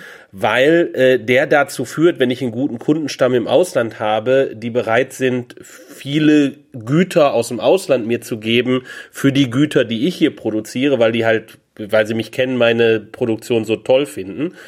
Ähm, dann habe ich dann würde man auch messen, man hat ein äh, hohes Produktionspotenzial. Sozusagen für den Ökonomen, der durch ein Modell auf die Welt guckt, der würde sagen, die gesamte Faktorproduktivität der Ökonomie ist dann höher, äh, wenn ich eben einen höheren, größeren Kundenstamm habe. Wenn der Kundenstamm aus irgendeinem Grund mir wegbricht, dann sinkt meine, mhm. äh, äh meine Faktorproduktivität in, sozusagen eine alte Sichtweise darauf ist zu sagen, diese, diese totale Faktorproduktivität ist äh, ähm, ist eine technische Größe, die hat was mit technischen Entwicklungen ausschließlich zu tun. Das ist so das Einfachste, wie man darüber nachdenken kann, aber, aber das ist halt äh, die totale Faktorproduktivität von der Ökonomie misst äh, äh eben alle Faktoren, die in die Produktion eingehen, die durch, die nicht durch Arbeit und Kapital abgedeckt sind. Zum Beispiel auch Institutionen. Wenn ich ein funktionierendes Rechtssystem habe, dann ist die totale Faktorproduktivität und damit mein Produktionspotenzial hoch. Wenn ich einen Kundenstamm habe äh, im Ausland, den ich nicht durch Arbeit und Kapital abbilden kann, dann spielt das auch in das Produktionspotenzial mit rein. Im Übrigen, Produktionspotenziale wäre nicht nur die totale Faktorproduktivität, das spielt auch rein, wie ist die Kapitalausstattung der Ökonomie und da spielt auch rein, wie ist denn die Ausstattung der Ökonomie mit Arbeitskräften. Nicht not, nicht allerdings, wie viele Leute von den Arbeitskräften, die da sind, arbeiten tatsächlich. Das ist aber genau das Problem. Also da sagt man jetzt, also was man, was vor allen Dingen von linken Ökonomen argumentiert wird. Ich will jetzt erstmal nur die will es jetzt nicht bewerten, ich will jetzt erstmal die Position äh, äh, vorgeben. Also die sagen dann zum Beispiel, ähm, äh, will jetzt nicht über den, das Ausland streiten, äh, aber was sozusagen politisch hoch umstritten ist, die gucken sich halt die Erwerbsbeteiligung der Frauen an und sagen, äh, äh die Frauen arbeiten jedenfalls stundenweise immer noch viel weniger als die Männer und das ist letztlich die Schuld der Politik. Und wir sollten eben also nicht unser Produktionspotenzial so berechnen als, äh, als die tatsächlichen Frauen, die arbeiten, plus vielleicht die Frauen, die Arbeit explizit Arbeit suchen. Ähm, sondern wir sollten eben sozusagen annehmen, dass Frauen im Grunde genommen genauso viel arbeiten sollten wie Männer. Ähm, und äh, ähm, weil es eben eine Aufgabe der selber Aufgabe als Aufgabe der Politik angesehen wird. Und äh, wir sollten zum Beispiel deshalb unser Produktionspotenzial viel höher ansetzen, weil eben diese Frauen. Und wir sollten so lange die Ökonomie, und das ist eben die Frage, und da würde ich dann Das halte ich aber mal für brandgefährlich, das so zu fahren. Das halte ich für, für, für gerade aus, von, aus linker Sicht halte ich, halte ich das für absurd. Weil vor allen Dingen die Frage ist ja, ob du, ich meine, man kann es ja als politische Maßnahme oder als politisches Ziel. Ich kann dir sagen, was passiert, wenn man das so macht. Das wird dann gemacht, dann wird das Produktionspotenzial hoch angesetzt. Aus dem, diesem hohen Produktionspotenzial wird alles mögliche Gespräche abgeleitet und solange das Ding gut läuft, wird niemand mehr einen Gedanken daran verschwenden. Und wenn der Karren dann in den Dreck gefahren ist, dann wird drüber nachgedacht und dann wird überlegt, wie man den Karren denn rauskriegt und keiner wird eine ordentliche Idee mehr haben. Na gut, das ist meistens so, aber, aber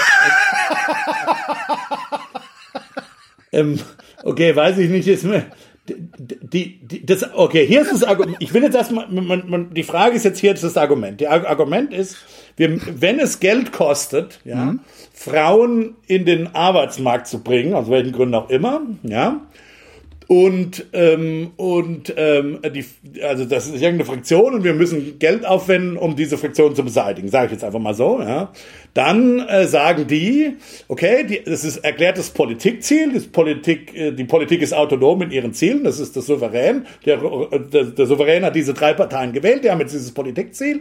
Dann sollte eben auch es möglich sein zu sagen, okay, in dem Maße äh, wie wir dieses Politikziel erreichen wollen, ähm, ist es selber, äh, äh, soll, müssten Mittel zur Verfügung stehen oder sollten wir uns verschulden können, um dieses Politikziel zu erreichen, weil wir eben sagen, am Ende des Tages oder unser Zielproduktionspotenzial sozusagen mhm. ist das inklusive der Frauen, also Frauen genauso wie Männer. Und da sagen jetzt, sagen wir eher, konservative, liberale Ökonomen, das ist so politisch, sagen wir mal, aufgeheizt. Ähm, da kann dann jeder kommen und dann kannst du alle möglichen sozusagen Wunschvorstellungen an der Produktionspotenzial äh, äußern ähm, und sozusagen, äh, dass es am Ende niemals irgendeine bindende Wirkung haben wird. Das ist, glaube ich, die.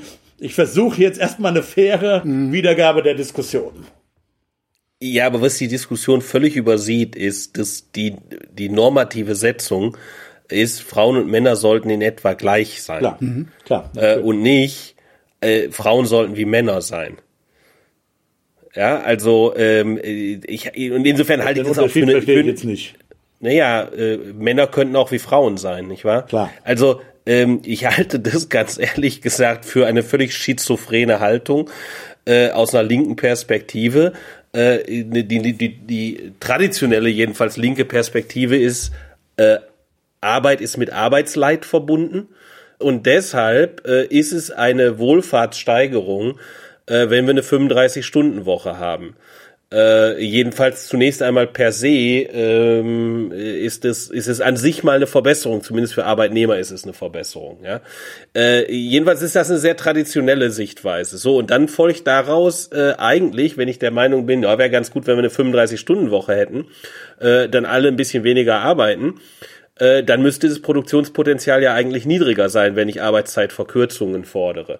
Äh, genauso, wenn ich glaube, wir sollten weniger äh, CO2 ausstoßen bei der Produktion, heißt das, als wir es tatsächlich tun, äh, wenn ich diese Zielvorstellung habe, äh, auch das ist ein Inputfaktor, Energie, heißt es auch, wir sollten weniger produzieren, weil also jedenfalls wird es helfen, weniger CO2 auszustoßen, wenn wir alle ein bisschen weniger produzieren du setzt jetzt deine normative Setzung gegen die andere normative Setzung. Ich meine, man könnte jetzt Demokratie theoretisch. Nein, ich, ich halte, ich halte, der Punkt ist, äh, ich, ich halte das halt für, ich halte es einfach für, für inkonsistent und unglaubwürdig. Im Produktionspotenzial ist da auch Dienstleistung drin?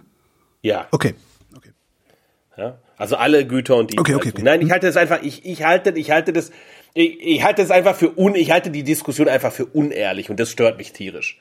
Aber warum? Das verstehe ich nicht. Weil sie inkonsistent ist. Von den die gleichen Leute, die die sagen, wir sollten weniger CO2 ausstoßen, die gleichen Leute, die tendenziell sagen, ja, also Arbeitszeitverkürzung ist schon eigentlich eine prima Sache, äh, äh erzählen mir, ja, wir sollten aber gleichzeitig die Arbeitszeit äh, in der Gesellschaft um ungefähr 15 Prozent äh, sollen wir das Arbeitsvolumen erhöhen jetzt sei doch, mach dich doch mal ehrlich. Ja, was, was willst du denn? Also, ne, ist, ist das Ziel, alle Menschen sollten 40 Stunden arbeiten? Ist das Ziel, alle sollten möglichst, ich verstehe das, ich verstehe muss ja nicht sein. Du kannst ja sagen, du kannst ja sagen, alle, äh, die Männer gehen ein bisschen runter, die Frauen gehen ein bisschen nach oben. Das kann ja auch dein Ziel sein. Ja, dann kriegst du also, aber keine Erhöhung, dann kriegst du aber keine Erhöhung des Produktionspotenzials. Doch, also. Wenn du sagst, wenn du sagst, du willst es nur umverteilen, dann passiert nee, gar nee, nicht nur umverteilen. Du kannst ja eine Nettoerhöhung machen, allerdings mit einer äh, unter Reduktion der Männer und der Erhöhung der Frauen. Also der Punkt, ich will aber was anderes sagen. Der Punkt ist, warum gestehst du dem dem, dem Souverän, der hat diese politischen Parteien gewählt und diese politischen Parteien haben das in ihrem Programm. Ja,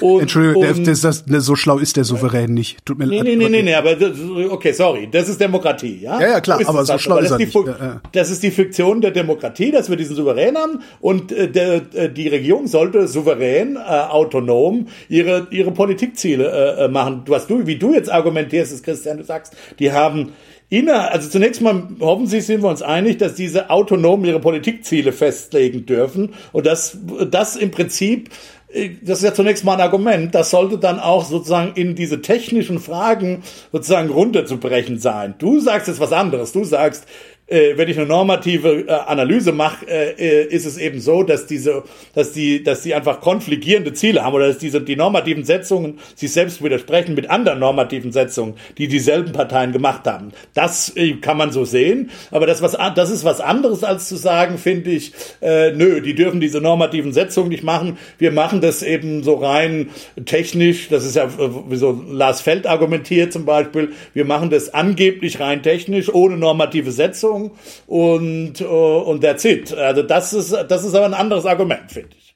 Also, wenn, wenn die FDP, wenn die, wenn die, F, wenn die FDP sich hinstellen würde, besonders dolle, die tatsächlich äh, eine Ausdehnung der Arbeitszeit im Alter, die tatsächlich eine äh, ähm, Erhöhung der Wochen, der möglichen Wochenarbeitszeit etc. im Programm hatte, im Wahlprogramm hatte, dann würde ich das für äh, relativ konsistent halten. Ich habe aber weder bei den Grünen noch bei der SPD gelesen, äh, dass es eine wichtige Komponente gäbe, dass äh, die durchschnittliche Lebensarbeitszeit äh, der Deutschen zu erhöhen sei. Äh, das habe ich nicht gelesen im Wahlprogramm. Insofern äh, halte ich eben das, was du sagst, finde ich richtig, dass, dass sozusagen der Souverän sich dazu entschieden hat. Äh, äh, gar nichts hat der Souverän äh, in die Richtung, sondern das Einzige ist, dass die Leute, dass die Leute anfangen, ihn konsistent zu, zu argumentieren, weil es ihnen da gefällt. Und da kann ich mich tierisch drüber aufregen.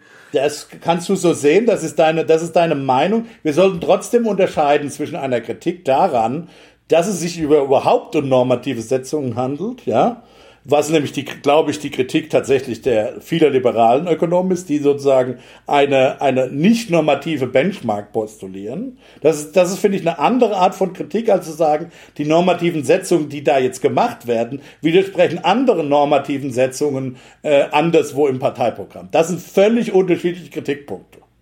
Ja, und die sollten wir auseinanderhalten in der Diskussion. Mir kommt das Ganze so vor, als hätte ich im Januar das Geld ausgegeben, das ich im August beim Radio verdienen, verdient hätte. Und dann haben sie mir im Februar gesagt, dass ich im Juni gefeuert werde. Ja, ehrlich halt gesagt. Neoliberal, so, so kommt mir das vor. Was hat denn das jetzt mit meinem Neoliberalismus zu tun? Muss ich jetzt einfach sagen. Ach so, verstehe. Nee, aber so, so kommt mir das vor. Das kommt mir vor, als wäre das so ein bisschen so, ah oh ja, wird schon gut gehen. Ja, also gut, das ist die andere Dimension. Die andere Dimension ist die ist ist ist ist ist ist die Frage ist die Frage natürlich, ähm, äh, kann es ein Problem damit geben, zu viel Schulden zu haben? Ich glaube, das Problem, da sind wir in der Sache überhaupt nicht äh, für die Bundesrepublik. Da sind wir, natürlich gibt es eine Situation, wo man zu viel Schulden hat. Ähm, wir sind da äh, für die Bundesrepublik alleine, sind wir davon ganz, ganz weit weg. Ob wir davon ganz weit weg sind für die Eurozone als Ganzes, ist wiederum ein anderes Thema. Und ich glaube, durchaus gibt es einen Zusammenhang auch zwischen äh, Inflationsdruck und der Gesamtmenge an Schulden, die in der Eurozone zirkulieren. Ähm, aber da haben wir letztes Mal schon, schon eigentlich drüber gesprochen. Hier geht es um die Frage Produktionspotenzial und die Frage, ähm, ich finde, das ist, also Rüdiger hat, also ich finde, ich habe da zwei Kritikpunkte. Das erste ist, äh, ich, äh, ich glaube, man, müsste, man müsste, wenn man es so argumentieren will, dann muss man wirklich konsistent argumentieren. Ähm, und es nehme ich denjenigen, die da argumentieren, an der Stelle, Entschuldigung, einfach nicht ab. Das, das ist für mich keine konsistente Argumentation, äh, dass, dass tatsächlich die Gesamtarbeitszeit äh, hier, äh, dass es darum geht, das zu erhöhen. Das ist das Erste. Das Zweite ist, ähm, das Produktionspotenzial ist nun mal das Marktergebnis. Jetzt gibt es natürlich staatliche Interventionen, die das Marktergebnis verschieben. Mhm. Äh, und das kann, das, das kann und muss sich ein Stück weit auch berücksichtigen. Da geht's dann eher aus meiner Sicht um die Frage, welches statistische oder ökonomische Modell verwende ich denn, um das Produktionspotenzial zu schätzen? Äh, und habe ich vernünftige äh, sozusagen in der Methode, in der einheitlichen Methode begründete äh, Annahmen, ähm, dass sich das Produktionspotenzial verändert. Und da reicht es nicht zu sagen, ich habe diesen oder jenen Wunsch, sondern geht es natürlich darum, um die Frage, welche, wie sind denn die Elastizitäten des Arbeitsangebotes, also wie dehnt sich das Arbeitsangebot aus auf Politikmaßnahme XYZ. Also zum Beispiel, wenn die Steuern auf Arbeit gesenkt werden, werden die Leute tendenziell ein klein wenig mehr arbeiten. Wie viel sie mehr arbeiten, ist die Frage Äh, das werde ich aus dem Verfahren, wie wir es momentan machen, das im Kern ein reines statistisches Verfahren ist, also immer nur nach hinten schaut äh, und diese Faktoren dann nicht besonders gut berücksichtigen kann, das kann ich daraus schlecht ableiten. Aber äh, sozusagen äh, alleine den Punkt zu sagen, zu machen, wir, wir wünschen uns doch, dass die Frauen viel mehr arbeiten, äh, und wir, wir, wir machen Maßnahmen qualitativ, damit die Frauen mehr arbeiten. Daraus folgt eben nicht, ich kann ansetzen dass dann, wenn wir diese Maßnahmen machen, die Frauenerwerbstätigkeit so ist, dass alle Frauen 40 Stunden die Woche mhm. arbeiten. Eigentlich müsste man, also, eigentlich müsste man anders das, das an andere Bedingungen knüpfen. Ne?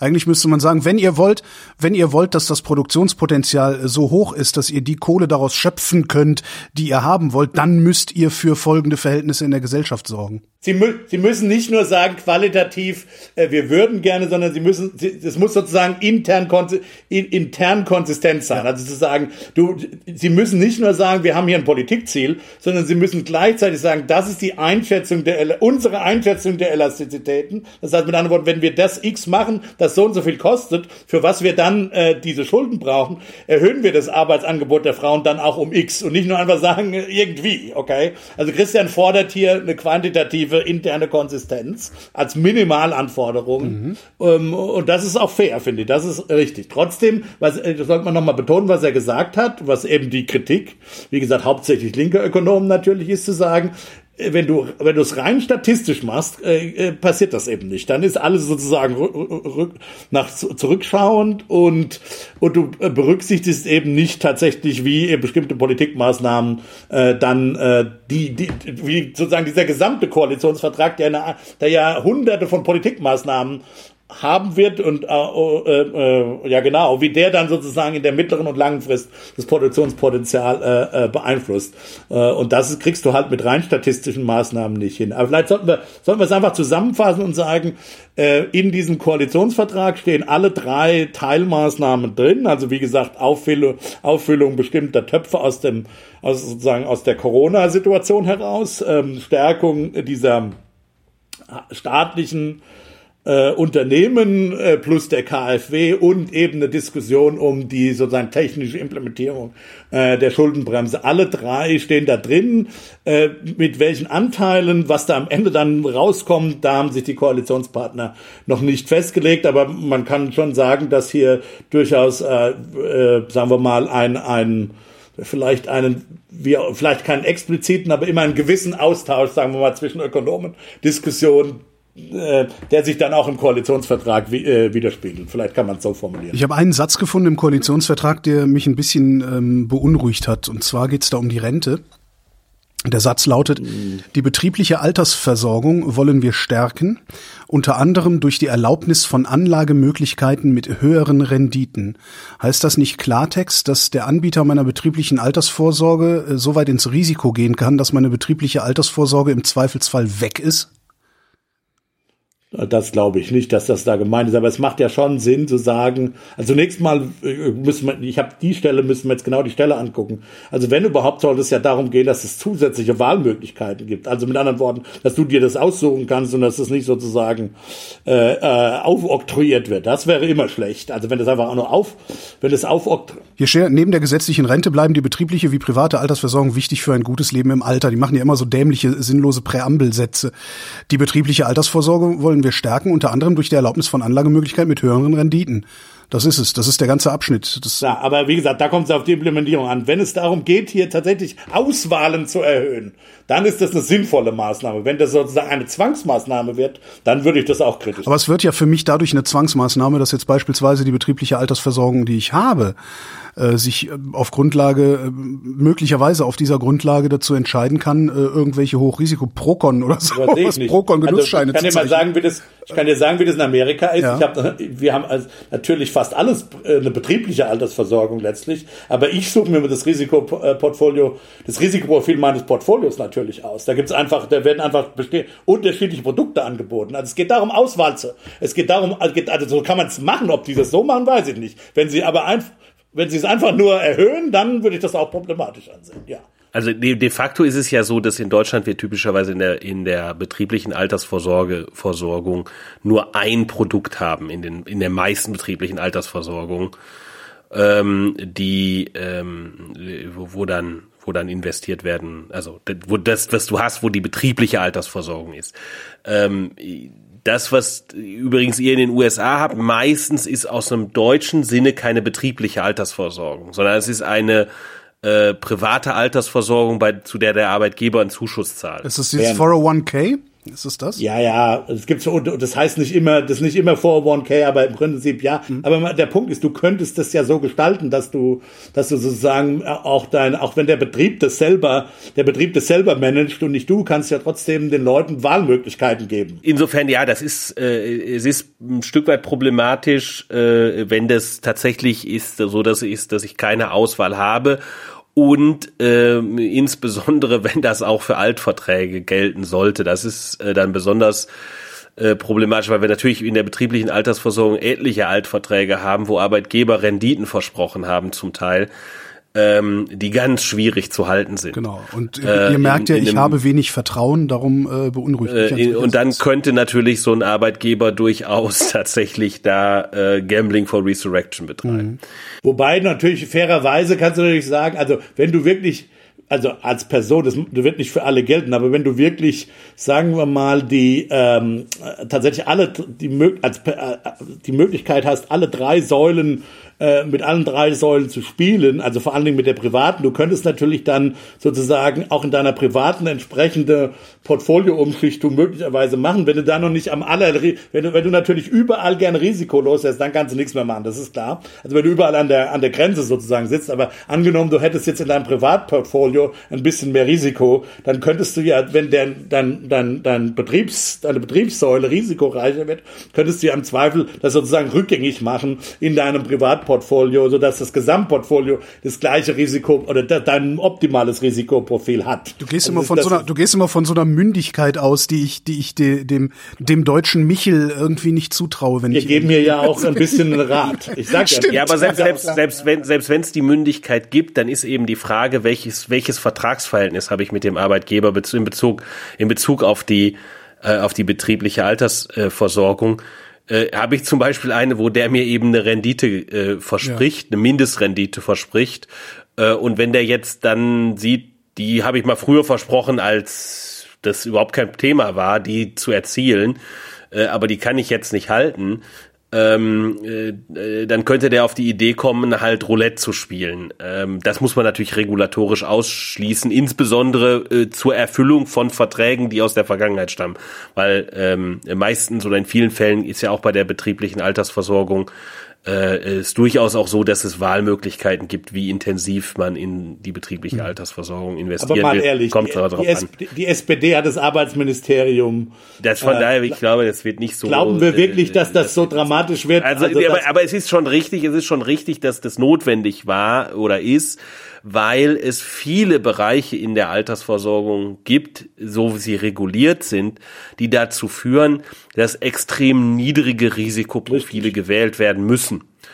Ähm, äh, und gerade äh, bei ähm, sehr langen Anlagehorizonten, also wenn da jetzt ein, ein 16-jähriger äh, Azubi äh, anfängt, ein klein wenig äh, Altersversorgung aufzubauen, ähm, dann äh, dann ist es sinnvoll, dass das in, in eine relativ riskante, äh, aber natürlich nicht dumme Anlage äh, mündet. Ja, also äh, nicht indem ich irgendwie auf alles auf eine Karte setze, sondern natürlich breit gestreut ein, ein Portfolio. Und immer kaufe. davon ausgehend, dass wir weiter wachsen, ne? dass das funktioniert.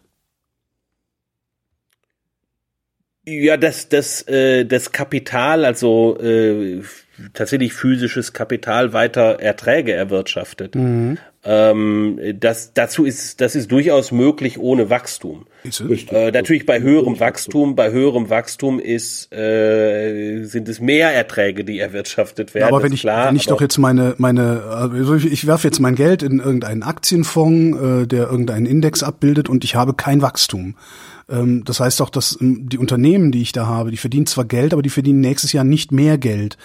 Ja, müssen sie auch nicht. Ja, aber Also meine, ist meine, meine, Aktie, meine Aktie wird dann ja doch dadurch nicht, nicht mehr wert, oder? Also, Ja, aber die zahlen aber ja aus, was sie jetzt verdient haben. Ja, das ist genau. richtig, aber die, die Spekulation funktioniert doch nur darüber, dass ich, dass ich damit rechne, dass ich, dass meine Aktien, also dass der Depotwert äh, jährlich um, was weiß ich, diese berühmten 7,19 Prozent oder die da immer irgendwo rumgeistern, Nein, ich meine, dass die- es darum steigt. Und das ist ja eigentlich, ist es ja, das, das, das ist ja eine Spekulation auf zukünftiges Wachstum, was ich da mache. Nein, überhaupt nicht. Das ist eine, eine, eine Spekulation darauf, dass die in, in der Zukunft Dividenden zahlen können. Du sagst ja auch als Arbeitnehmer nicht, du gehst ja auch zum Ar- Arbeitnehmer nicht nur dann zu einer Firma, wenn du weißt, dass diese Firma wächst, sondern du gehst dann zu einer Firma, wenn du weißt, dass, also wenn du jetzt, sagen wir mal, also äh, sagen wir mal, einen langen Horizont hast, ja, in dieser Firma gehst du zu einer Firma, wenn die ihre Löhne zahlen kann. Und genauso ist das auch. Die, das, das, den Firmen überlassene Kapital ist ein Produktionsfaktor, genau wie Arbeit auch. Und die, diese Firmen und, und diese Firmen müssen eben dann äh, ihren gesamten Kuchen, den sie dann erwirtschaften, müssen sie eben entsprechend an die Produktionsfaktoren aufteilen, weil sonst kriegen sie keine Produktionsfaktoren. Das heißt aber nicht, dass dieser Kuchen ständig wachsen muss, sondern der Kuchen muss da sein. Der Kuchen muss positiv sein. Ja. Das ist richtig. Ähm, äh, Nur auch- ist ja, ist ja das Problem. Das Problem ist doch in dem Moment, wo ich, äh, also äh, da, da, das funktioniert ja dann aber als Altersvorsorge, wo ich tatsächlich nur noch Coupons schneide. Ja? Funktioniert das doch eigentlich nur, wenn ich beim IPO schon dabei war, war und eine entsprechend hohe Rendite bekomme, weil in dem Moment, wo ich später einsteige und irgendwie äh, dann, dann, äh, dann, wie nennt man das, eine, eine Kapitalrendite äh, von 0,1 Prozent oder sowas hab, davon kann ich ja meine Alters, äh, meinen Ruhestand nicht finanzieren. Du kannst ja anfangen, das zu verkaufen. Stück für Stück. Ja, genau. Ja, okay, ja, stimmt. Also Typ, ja, ja, ne, ja, ja, ja, sozusagen, du baust, ja. du baust es auf, indem du die Dividenden wieder anlegst und dann wird es mehr, was du hast, Mhm. aber was du individuell hast. Dazu muss der gesamte Kuchen, also muss nicht alles mehr werden, sondern dein Anteil im Leben wächst, dein Anteil an dem Gesamtvermögen der Welt Mhm. wächst und äh, irgendwann schrumpft dann halt wieder. Und das geht alles in einer stationären Welt ganz genauso wie in einer Welt, die wächst. Ah, okay. Es geht halt einfacher in einer Welt, die wächst, Ja, klar. aber äh, äh, aber es ist nicht jetzt eine logische Unmöglichkeit oder so. Alles klar. Schönen Dank. Und wie fandet ihr sonst so den Koalitionsvertrag? Ich fand ihn vage. Ich fand ihn äh, Ist- ich fand ihn ist vage, erstaunlich vage. Es ist extrem ist viel wahr. so, äh, wir wollen, wir werden dazu beitragen, wir werden prüfen, Ja, das wir ist, werden ich, unterstützen. ich glaube, man, man- sieht da Habecks Handschrift, glaube ich, ein bisschen so. so. Habeck ist ja nicht so, glaube ich, der Zahlenmensch, äh, obwohl er das Wirtschaftsministerium übernehmen wird. Ähm, aber es ist so, glaube ich, es geht eben darum, so einen, es wurde ja auch, also ich meine, die, das Narrativ ist ja so dieses, diese neue, das neue Vertrauen.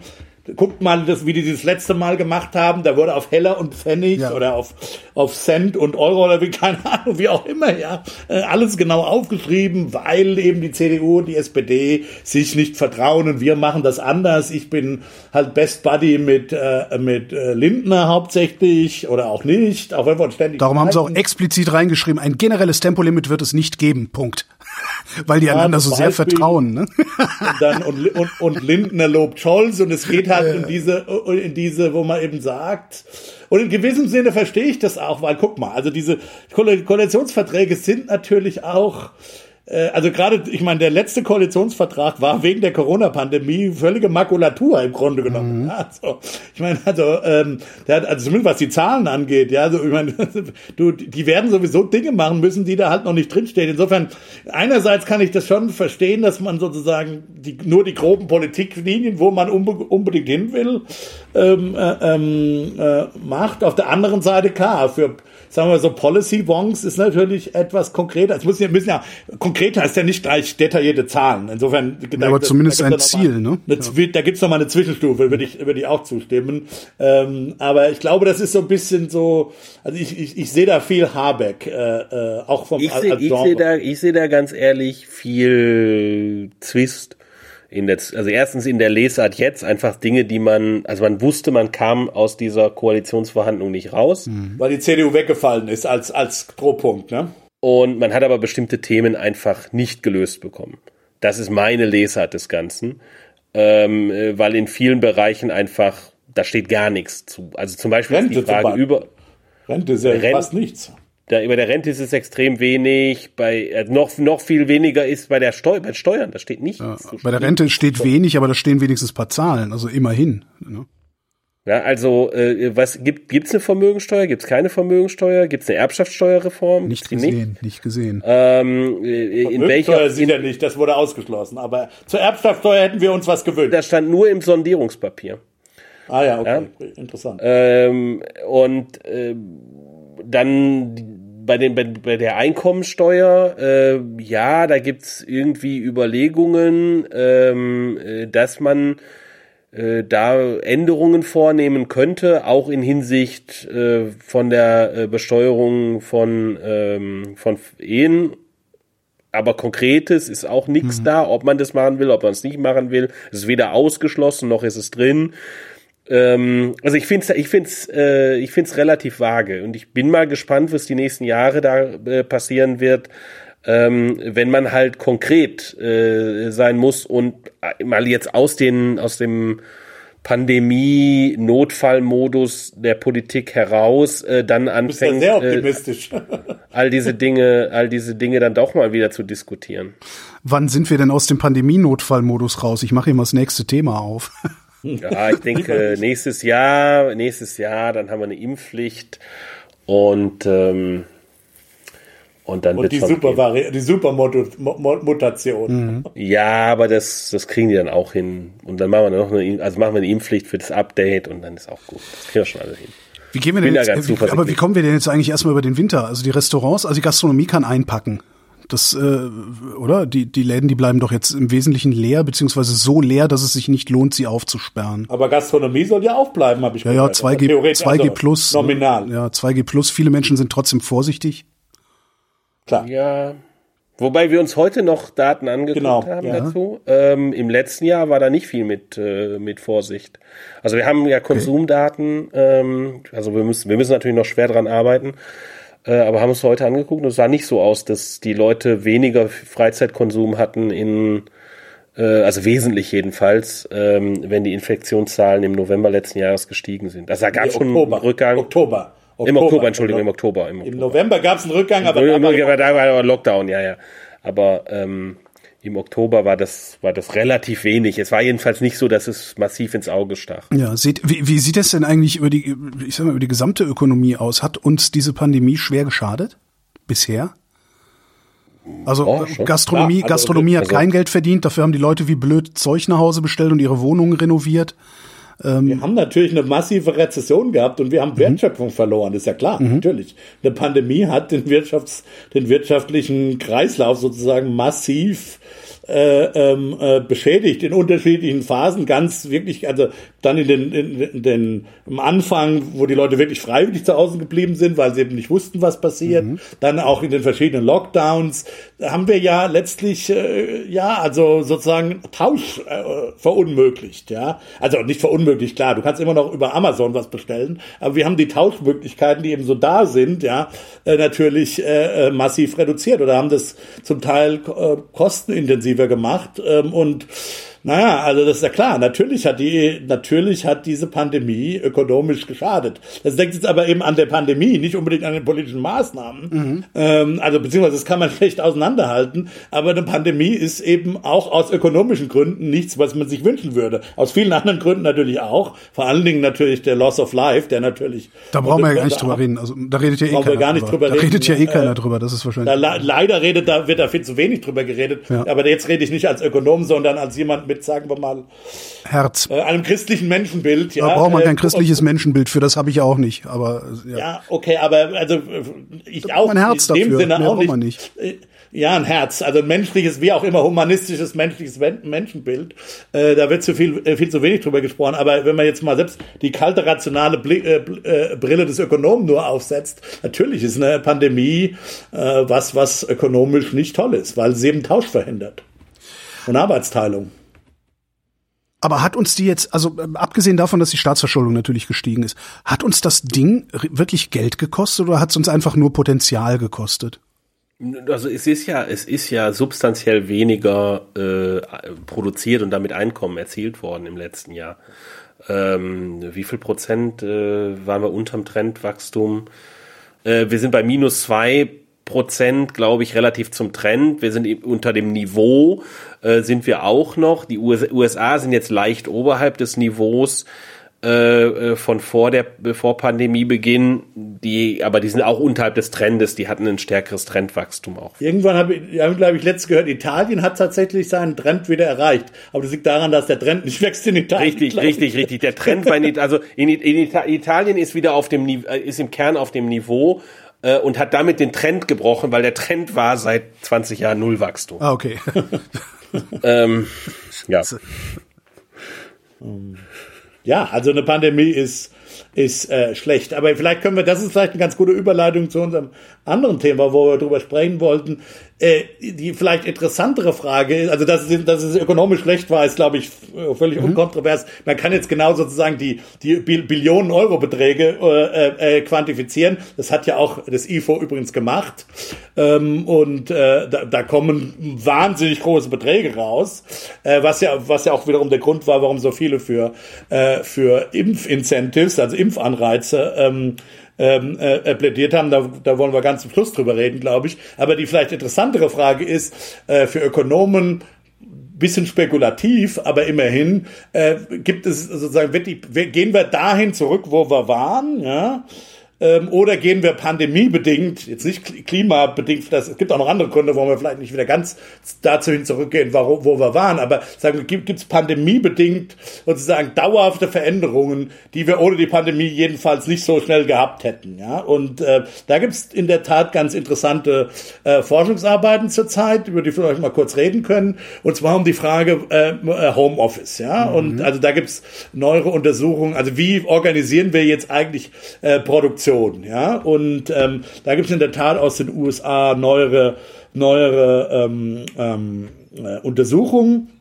Da haben Leute, äh, das ist äh, ja aus aus Stanford, Ökonomen aus Stanford und Chicago haben äh, über Umfragen eben wollen oder haben herausgefunden, dass sie sagen, dass ähm, 20 äh, Prozent, also vor der, vor der Pandemie wurden etwa 5 Prozent im Homeoffice äh, der, der, der sozusagen des Fulltime-Äquivalenz der, äh, äh, der, der Arbeitstage wurden fünf Prozent äh, zuvor in äh, zu Hause gearbeitet und das wird wohl dauerhaft auf 20 Prozent äh, äh, an, ansteigen. Und wenn das der, tatsächlich der Fall ist, ja, das ist also das ist bisher nur Absicht, ja, äh, wenn das der Fall ist, argumentieren sie eben, wird es massive Konsequenzen haben. Äh, in der Tat, wie wir sozusagen auch spatial, also räumlich ähm, ähm, äh, dann äh, Produktion organisieren, weil das bedeutet, dass also sagen wir mal zentrale, sogenannte in den USA nennt man die Central Business Districts, also sagen wir mal, also sozusagen Produktionsagglomerationen innerhalb der, der, der Städte, äh, also vor allen Dingen in der Serviceökonomie. Industriegebiet, ja, meinst du? Oder? Ja, das nicht, äh, eher, das, eher der Innenstadt, der, okay. Hm. die, die, die, wo die Dienstleistungen, also die, das Bankenviertel und die Versicherungen und, und so weiter und so, und so fort, äh, die werden natürlich an, ähm, an, an Ausgaben massiv verlieren, fünf bis zehn Prozent äh, in dem einen Papier. Äh, das heißt also, da wird weniger, also wenn du da ein Restaurant hast, wird weniger gegessen werden, ja.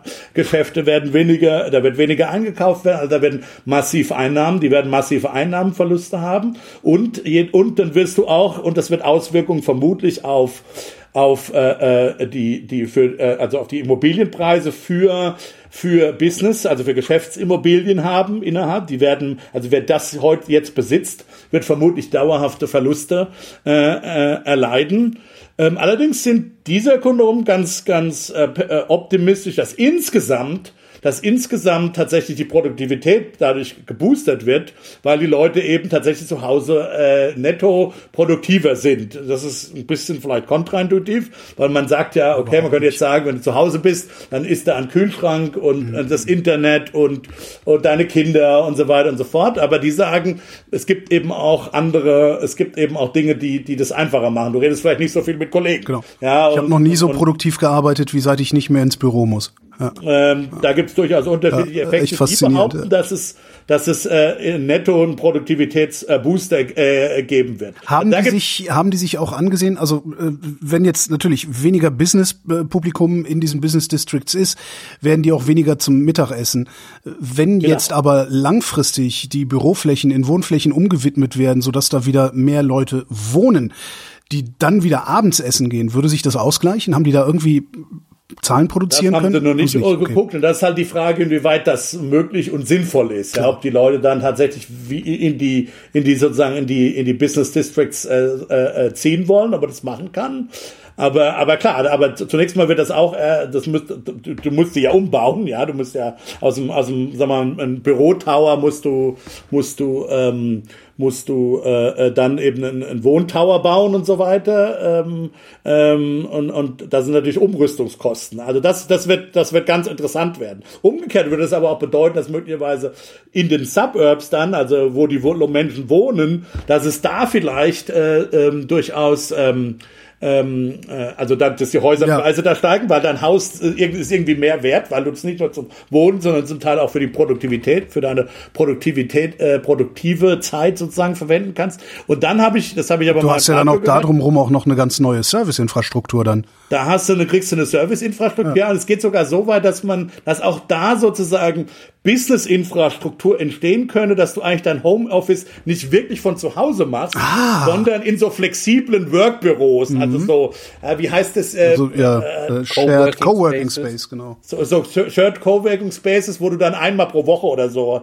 hingehst. Mhm. Oder, oder für bestimmt, wenn, wenn die Kinder zu Hause sind, kannst du da halt hingehen, damit du produktiver bist und so. Also, also das ist sozusagen auch in den Suburbs so flexible Business-Immobilien geben wird. Ja, so ähm, ähm, da, da, das sind so neue Entwicklungen, über die kann man jetzt sehr spekulieren. Ach so, vielleicht noch ein interessanter Fakt ist tatsächlich, wenn man sich das in den USA anguckt, gibt es Verschiebungen tatsächlich innerhalb von Städten, also raus aus den Central Business Districts äh, also äh, rein in die in die in die umliegenden in die umliegenden Wohnviertel. Äh, das nennt man den sogenannten Donut-Effekt. Also der wird sozusagen innerhalb ausgehöhlt und dann sozusagen in die Seiten. Aber was es interessanterweise tatsächlich nicht gibt, was man ja auch denken könnte, ist, ähm, dass ähm, dass es eine Reallokation ganz raus aus den Städten gibt und sozusagen raus aufs Land oder dass du einfach irgendwo hingehst, wo es einfach schön ist, ja, oder zum Beispiel nach Montana, Montana in die Ren äh, auf die Ranch ziehst, das sieht man in der Tat nicht. Also es gibt keine Reallokation zwischen den Städten. Es gibt die Allokation findet typischerweise in den Städten statt. Und das deutet eben darauf hin, dass die zukünftige ähm, Arbeitssituation eher hybrid ist, als tatsächlich jetzt ganz äh, äh, ähm, äh, äh, im Homeoffice. Ja, also dass es tatsächlich, äh, dass wir einfach äh, immer wieder auch ins Büro gehen werden, aber eben dann in der hybriden Form. Das wollte ich sozusagen einfach mal berichten, was es da, was es da sozusagen zurzeit auch an interessanten Forschungsarbeiten gibt, weil das sind natürlich schon interessante Fragen, wie wie organisieren wir? Also was was passiert mit unseren Städten? Ja. Ähm, äh, und dem Industriegebiet. Das sind jetzt die das USA. Sind die, USA. die sind hochflexibel, die scheißen sich nicht so viel um ihre Immobilien wie wir. Gibt es auch irgendwelche Daten für Deutschland? Ja, habe ich noch nichts Nicht, dass ich gesehen. wüsste. Nicht, dass ich wüsste. Es gibt, es gibt ein bisschen was zu, wo äh, Leute Wohnungen suchen. Ähm, da gibt's wohl ein bisschen was. Und da gibt's auch so, ein, so eine Tendenz zur Suburbanisierung. wohl. Das ist das Einzige, was ich gesehen hatte.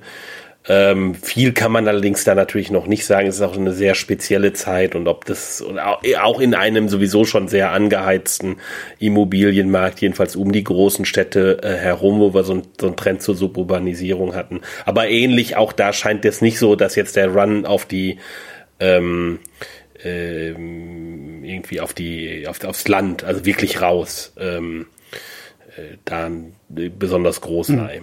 Also da, da scheint sich, Aber scheint ich, sich jetzt also eins kann man ja vielleicht sagen, aus klimapolitischen Gründen scheint das ja ohnehin eine sinnvolle, vielleicht sogar notwendige Entwicklung zu sein. Ja, Also es ist ja, aus klimapolitischen Gründen kann man ja durchaus argumentieren, es macht keinen Sinn, jeden Tag so viele Menschen zu bewegen. Es reicht ja, wenn die Ideen bewegen und deren Arbeit, solange sie eben nicht physisch vorliegen muss, äh, zu bewegen. Ja? Ähm, ähm, das gilt nicht für alle Berufe, das ist ganz klar. Dienstleistungen am Menschen ist das, geht das nicht, aber eben für viele Berufe macht das natürlich meiner Meinung nach eminent Sinn und äh, würden wir vermutlich sowieso machen wollen aus klimapolitischen Gründen. Insofern kann es durchaus sein, dass da Covid vielleicht so ein, ähm, sagen wir mal, ein Moment war, was uns eben dafür schneller dazu veranlasst, auch mit diesen neuen Technologien umzugehen. Also tatsächlich zu lernen, was kann eigentlich Zoom, was kann man gut über Zoom machen, was kann man nicht gut mit Zoom machen in Teams und so. Ähm, das hat uns einfach gezwungen, damit zu lernen und vermutlich können wir damit jetzt auch mehr anfangen äh, äh, für die Zukunft. Bekommen wir da eine neue Zweiklassengesellschaft oder eine neue, eine neue Aufteilung der Gesellschaft in unterschiedliche Klassen? Nicht mehr unbedingt die Armen und die Reichen, sondern die, ja, heißt man, die Flexiblen und die Ortsgebundenen? Aber die hatten wir doch schon vorher, oder? Ja, aber ich In glaube, Deutschland nicht. In Deutschland hast du immer die Chefs gehabt, die meinten, dass nur gearbeitet wird, wenn du auch im Büro sitzt und nichts tust. So wie Christian, der Chef seiner Makrogruppe in Bonn. Ähm, also ich, ich glaube, dass wir, dass das, also es gibt schon ähm, äh, bestimmte Berufe, die äh, daraus stärker gewinnen und es gibt Berufe, die daraus äh, weniger stark gewinnen. Jo. Ähm, so, ja, also wie Rüdiger schon gesagt hat, es gibt halt Dienstleistungen am Menschen. Ähm, und das sind definitiv damit Berufe, die daraus nicht gewinnen, weil die nicht diese zusätzliche Flexibilität haben. Ähm, ob das dann heißt, dass die an Einkommen mehr oder weniger gewinnen, ist eine andere Frage. Weil natürlich, das sind dann prinzipiell relativ zu den Berufen, die die Flexibilität haben, weniger attraktive Berufe. Sprich, wahrscheinlich wird man denen mehr Geld zahlen müssen, äh, um, äh, ähm, um die Jobs zu machen. Auf der anderen Seite sind natürlich Dienstleistungen an Menschen in der Tat meistens in der Fläche sowieso schon verteilt, weil die müssen ja da sein, wo, wo die Leute sind. Ähm, so, also insofern ist schwierig, schwierig zu sehen, ob das, ob das in die eine oder die, in, die, in die andere Richtung geht. Tendenziell allerdings, das ist, meine ich, was ich auch gelesen hatte, ist es so, äh, und das würde jedenfalls auch meinem Bauchgefühl entsprechen. Vorsicht. Vorsicht. genau, das wollte ich auch gerade rufen, aber ich dachte mir, Bauchgefühl und Ökonomen. Ja, ja. Also ist es, ist es so, äh, ich meine es gelesen zu haben, ich, ich erinnere mich nicht mehr perfekt, äh, dass das durchaus unterschiedlich ist, wie stark die äh, Berufe, unterschiedlichen Berufe äh, von dieser zusätzlichen äh, Option von zu Hause zu arbeiten, ich sage jetzt mal profitieren. Es aber tendenziell so ist, dass einfachere ähm, Dienstleistungstätigkeiten, einfachere Bürotätigkeiten stärker davon profitieren. Ähm, und äh, Bürotätigkeiten, die ähm, intensiven Austausch äh, typischerweise in Teams haben, äh, dass die tatsächlich weniger stark davon profitieren.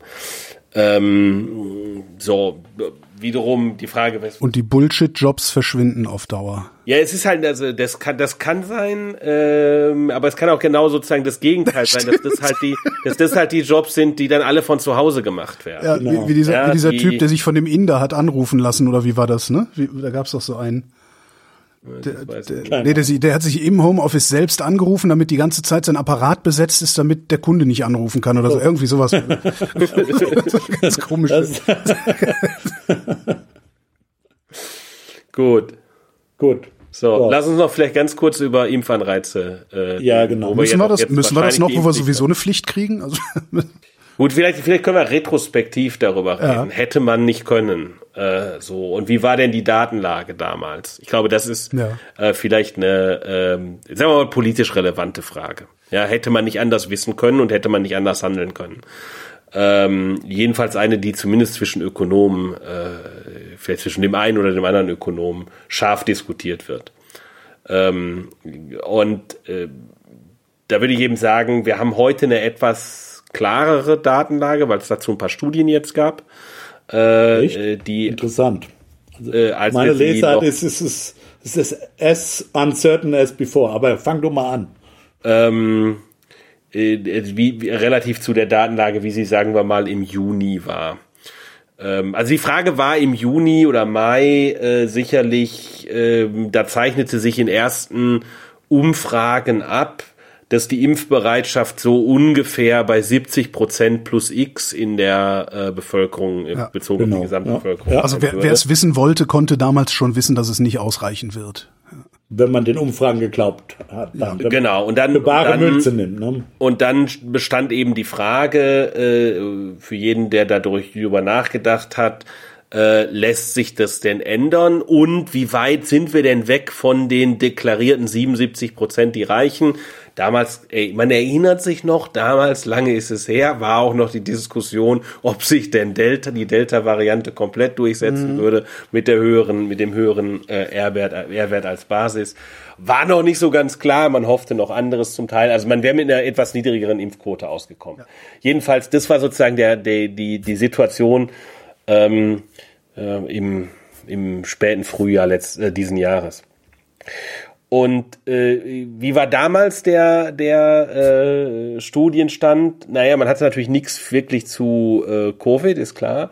Äh, aber es gab äh, natürlich im, auch so in der äh, gesundheitsökonomischen Literatur bei den Medizinern, ähm, da gab es durchaus dazu äh, Literatur, die ähm, sich das angeguckt hat, wie viel, ähm, wie, wie können wir denn mit Anreizen vielleicht arbeiten oder mit welchen äh, Interventionen kann man denn arbeiten? Ähm, und gut, man hat sich leider entschieden, gar nichts zu machen von den Interventionen, wobei das nicht ganz stimmt. Man hat natürlich diese äh, äh, grundsätzlich äh, die Tests äh, kostenpflichtig gemacht mhm. und und 3G-Regeln äh, in Aussicht gestellt und das so weiter. War so, so ein Nudge, der Versuch des Nudgings. Ja, nicht oder? wirklich. Das würden Ökonomen nicht als Nudging bezeichnen, sondern da ging es schon darum, äh, im Grunde genommen eine Steuer auf sich nicht impfen zu erheben, ohne sie Steuer auf sich nicht impfen zu, äh, äh zu nennen. Ähm, äh, weil irgendwie äh, war die nicht im, im, im Set möglicher Polis, äh, Politiken. Jedenfalls sozusagen die, die Studienlage, die gibt's dann so, da gab's halt Sachen zu Masern und zu Grippeimpfungen. Ähm, und äh, das ist ganz interessant, weil viele Dimensionen durch, durchdiskutiert wurden von den Gesundheitsökonomen und Medizinern, was man denn machen kann, an welcher Stelle man denn, äh, denn eingreifen kann. Also man kann halt irgendwie Flugblätter drucken und die Leute informieren. Ähm, äh, man kann ähm, oder Werbung schalten oder so. Äh, man kann ähm, Ärzte dafür bezahlen, wenn sie je besser bezahlen, je mehr sie impfen. Also äh, da äh, bei den Ärzten nicht nur sozusagen normal ihren Stundensatz zu bezahlen, sondern sie besonders gut dafür zu bezahlen. Und man kann äh, sozusagen vom ökonomischen Anreiz kann man gibt's dann so gab so Experimente mit Lotterien oder auch mit tatsächlichem Bezahlen von Leuten. Ähm, äh, und dann gab es irgendwie auch die Frage, was ist denn, wenn ich irgendwie eine Grillwurst oder so gib? Ja. Ähm, Scheint ja sogar auch funktioniert zu haben, die Grillwurst. Und, und, und sozusagen und die, ja. die Situation, die, die, die im letzten Sommer war äh, die, ähm, die Datenlage so, dass ähm, tendenziell die Papiere, die es gab, gesagt haben, also was relativ gut hilft, ist äh, Ärzten Anreize zu geben. Ähm, was mäßig hilft und recht teuer ist, ist äh, Haushalten Anreiz zu geben. Also da war so die Abschätzung, dass man für etwa fünf Prozentpunkte zusätzliche ähm, äh, zusätzliche äh, äh Impfungen äh, in etwa 250 Dollar. Das war dann äh, die für die für die Grippeimpfung 250 Dollar äh, Kosten. Das war hat. also alles noch vor vor Corona, was? Alles vor Corona, genau, alles vor mhm. Corona. So 250 Dollar äh, Kosten hat äh, pro zusätzlicher Impfung. Ähm, und, und dann das zweite Problem, was sich ergibt, ist, wie verteile ich das Geld dann an die Leute, die sich geimpft haben? Ich, ich zahle halt auch Geld an viele Leute, die sich sowieso impfen. Äh, ja, aber würden. na und? Im Zweifelsfall, ja, im Zweifelsfall mendet genau, sich das genau, aus. Genau. Ne? Also, äh, genau, das, das, ist, das, ist, das, ist IFO, das ist halt das IFO-Argument. Wir verlieren so viel. Ja. Äh, das kostet, das Ding kostet, das ist halt wie immer das Argument. Weil wir haben, wir haben argumentiert damals, ja, die Impfung ist so teuer, aber wenn, wenn man anguckt, wie, wie, wie viel die Pandemie wie, kostet, ja. ja. ja, und so ähnlich ist es halt auch bei diesen Impfprämien. Ja. Irgendwo flog genau, vor, genau. Vor, vor, vor, vor Tagen oder Wochen flog auf Twitter an mir vorbei, dass selbst wenn wir jedem Impfling 1500 Euro zahlen würden, das immer noch ja, billiger klar, wäre als klar. die Kosten, die die Nichtimpfung verursacht. Ja. Give or take, also, aber das sind große Summen, ja. Also das sind, da sind, da sind, da sind durchaus sehr große Summen. So und jetzt gibt's, äh, jetzt gibt's neuere Studien. Die hast du dir genauer angeguckt, Rüdiger. Vielleicht erzählst du ein bisschen.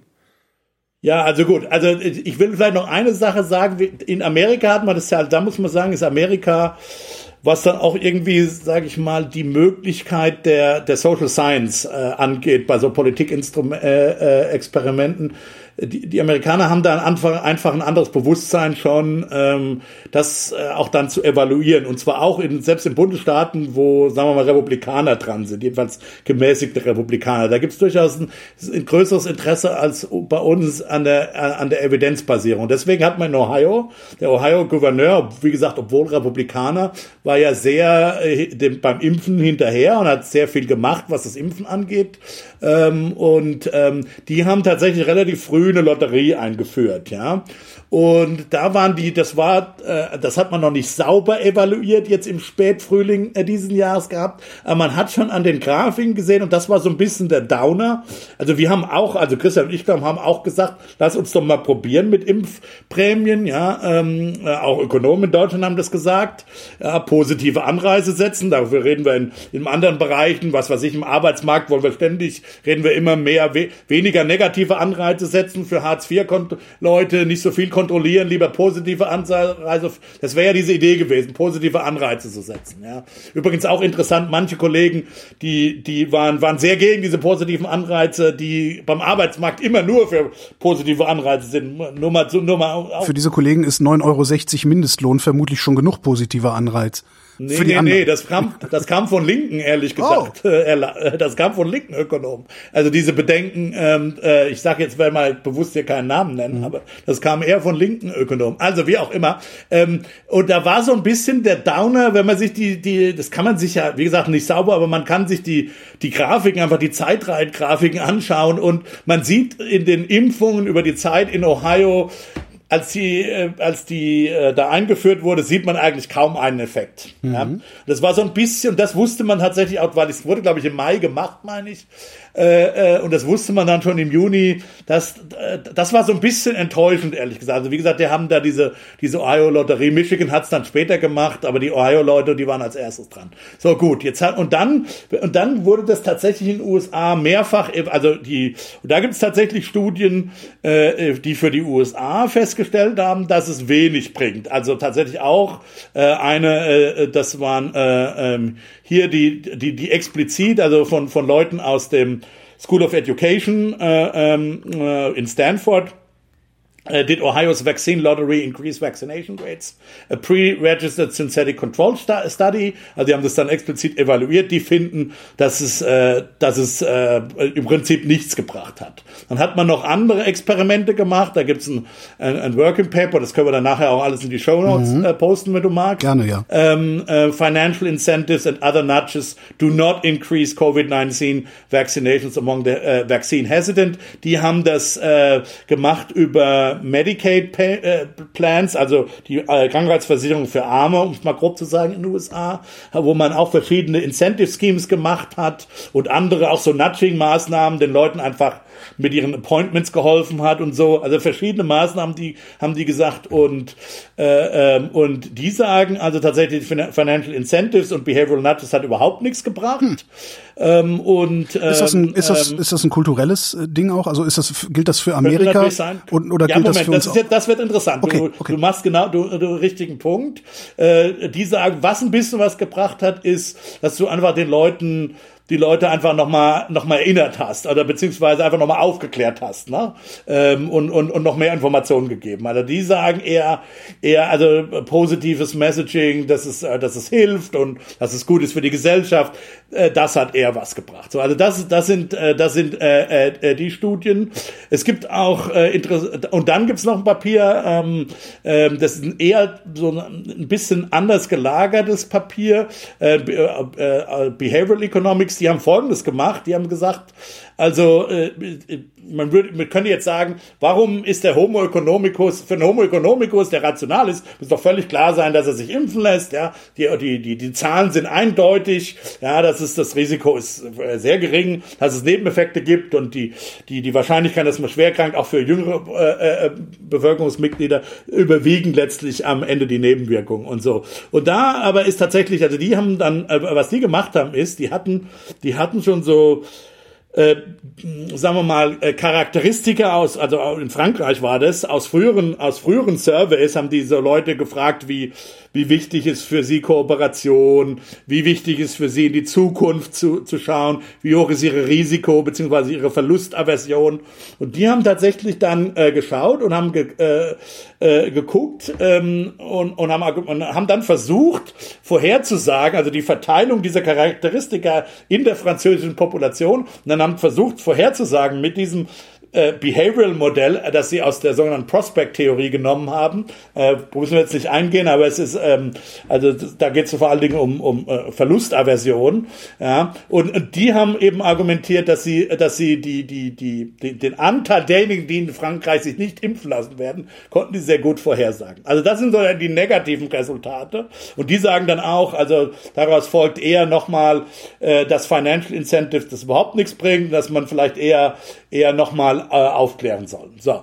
Interessanterweise gibt jetzt aber äh, in Science, also der großen, ganz berühmten äh, naturwissenschaftlichen oder Wissenschaftszeitschrift, äh, die machen ja auch nicht nur Naturwissenschaften, gab es jetzt eine Studie aus Schweden und die haben äh, und die finden eben äh, ganz andere äh, äh, Ergebnisse. Die sagen tatsächlich, also da ist auch die Überschrift ganz klar: Monetary incentives increase COVID-19 vaccinations. Und was die gemacht haben, die haben tatsächlich eine relativ geringe, das waren nur 20 äh, 20 äh, Euro, glaube ich, ungefähr 24 Dollar äquivalent, kannst, weiß ich nicht, was es in schwedischen Kronen ist, haben die den Leuten Kronen. einfach äh, eine, eine, eine, so eine, so eine Cashkarte gegeben und die haben tatsächlich, die behaupten, dass selbst so eine kleine Intervention, Intervention die Impfbereitschaft um vier Prozent erhöht hätte. Ja, ähm, das ist eine Frage, wie weit das skalierbar ist. Ja, also man kann argumentieren, die ganz harten, die kriegst du dann halt auch nicht 100 oder 1000 Euro. Das heißt, es ist also nicht klar, dass es linear und einfach skalierbar ist. Mhm. Aber immerhin haben die argumentiert, oder die, was heißt argumentiert? Das finden die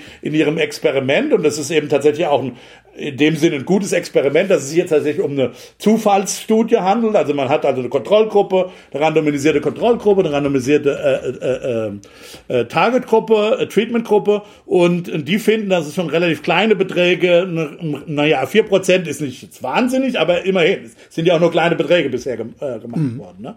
Und ähm, also ich, was ich damit sagen will, ist, die Studienlage ist nach wie vor sehr, sehr uneindeutig, muss man einfach sagen. Ja. Ähm, nun könnte man anders, also die Wissenschaft wird hier der, der Politik nicht als, sagen wir mal, als äh, Berater wirklich helfen können. Man kann natürlich umgekehrt argumentieren und könnte sagen, der liberale Staat sollte erst das ausprobieren, bevor es zu einer Impfpflicht kommt ähm, im Prinzip. Auf der anderen Seite kann man dagegen wiederum natürlich sagen, es reicht jetzt, es muss schnell gehen. Wir genau. haben alle, wir haben alle genug davon. Ähm, äh, äh time to experiment äh, is, is over. Ja, äh, man kann dann immer noch sagen, dann hätten wir es eben früher schon mal machen müssen. Ja klar, aber das, das heißt, das heißt aber, ja dann letztlich, aber, äh, dann, dann, dann halten wir es vielleicht fürs nächste Mal einfach als Option uns offen. Richtig. Und nee, nee, also kann man, ist ja auch nichts anderes als ein monetärer Anreiz, sich, zu impfen, sich impfen zu lassen, weil die, ja, die, die ist ja kein Impfzwang. Äh, und die Alternative ist einfach, ich zahle regelmäßig die Strafe. Ja. Ähm, ja, äh, ja ist aber negativ, äh, aber das ist ja wieder der negative Anreiz, ja. Klar. Was interessanterweise eben gerade linke Ökonomen haben in diesem äh, sind eher da bereit hier äh, negative Anreize zu äh, zu fordern, ja, eben über diese Steuer. In und in einem in, in den anderen Bereichen würden sie es eher nicht so fordern. Das ist doch auch nicht uninteressant, oder? Das finde ich auch ein bisschen schizophren, diese als Beobachtung, wenn ich das mal einfach so sagen darf. Und wann kriegen wir Impfpflicht? Was meint ihr? Äh, war nicht 1. Ja, März im äh Ja, das, das, das waberte so durch die Presse, aber das heißt ja nicht immer was. Ah, ich sag mal 1. März. Okay, ich bin. Die Frage ist natürlich, kann es, Christian, vielleicht als Abschlussfrage an euch beide, ja.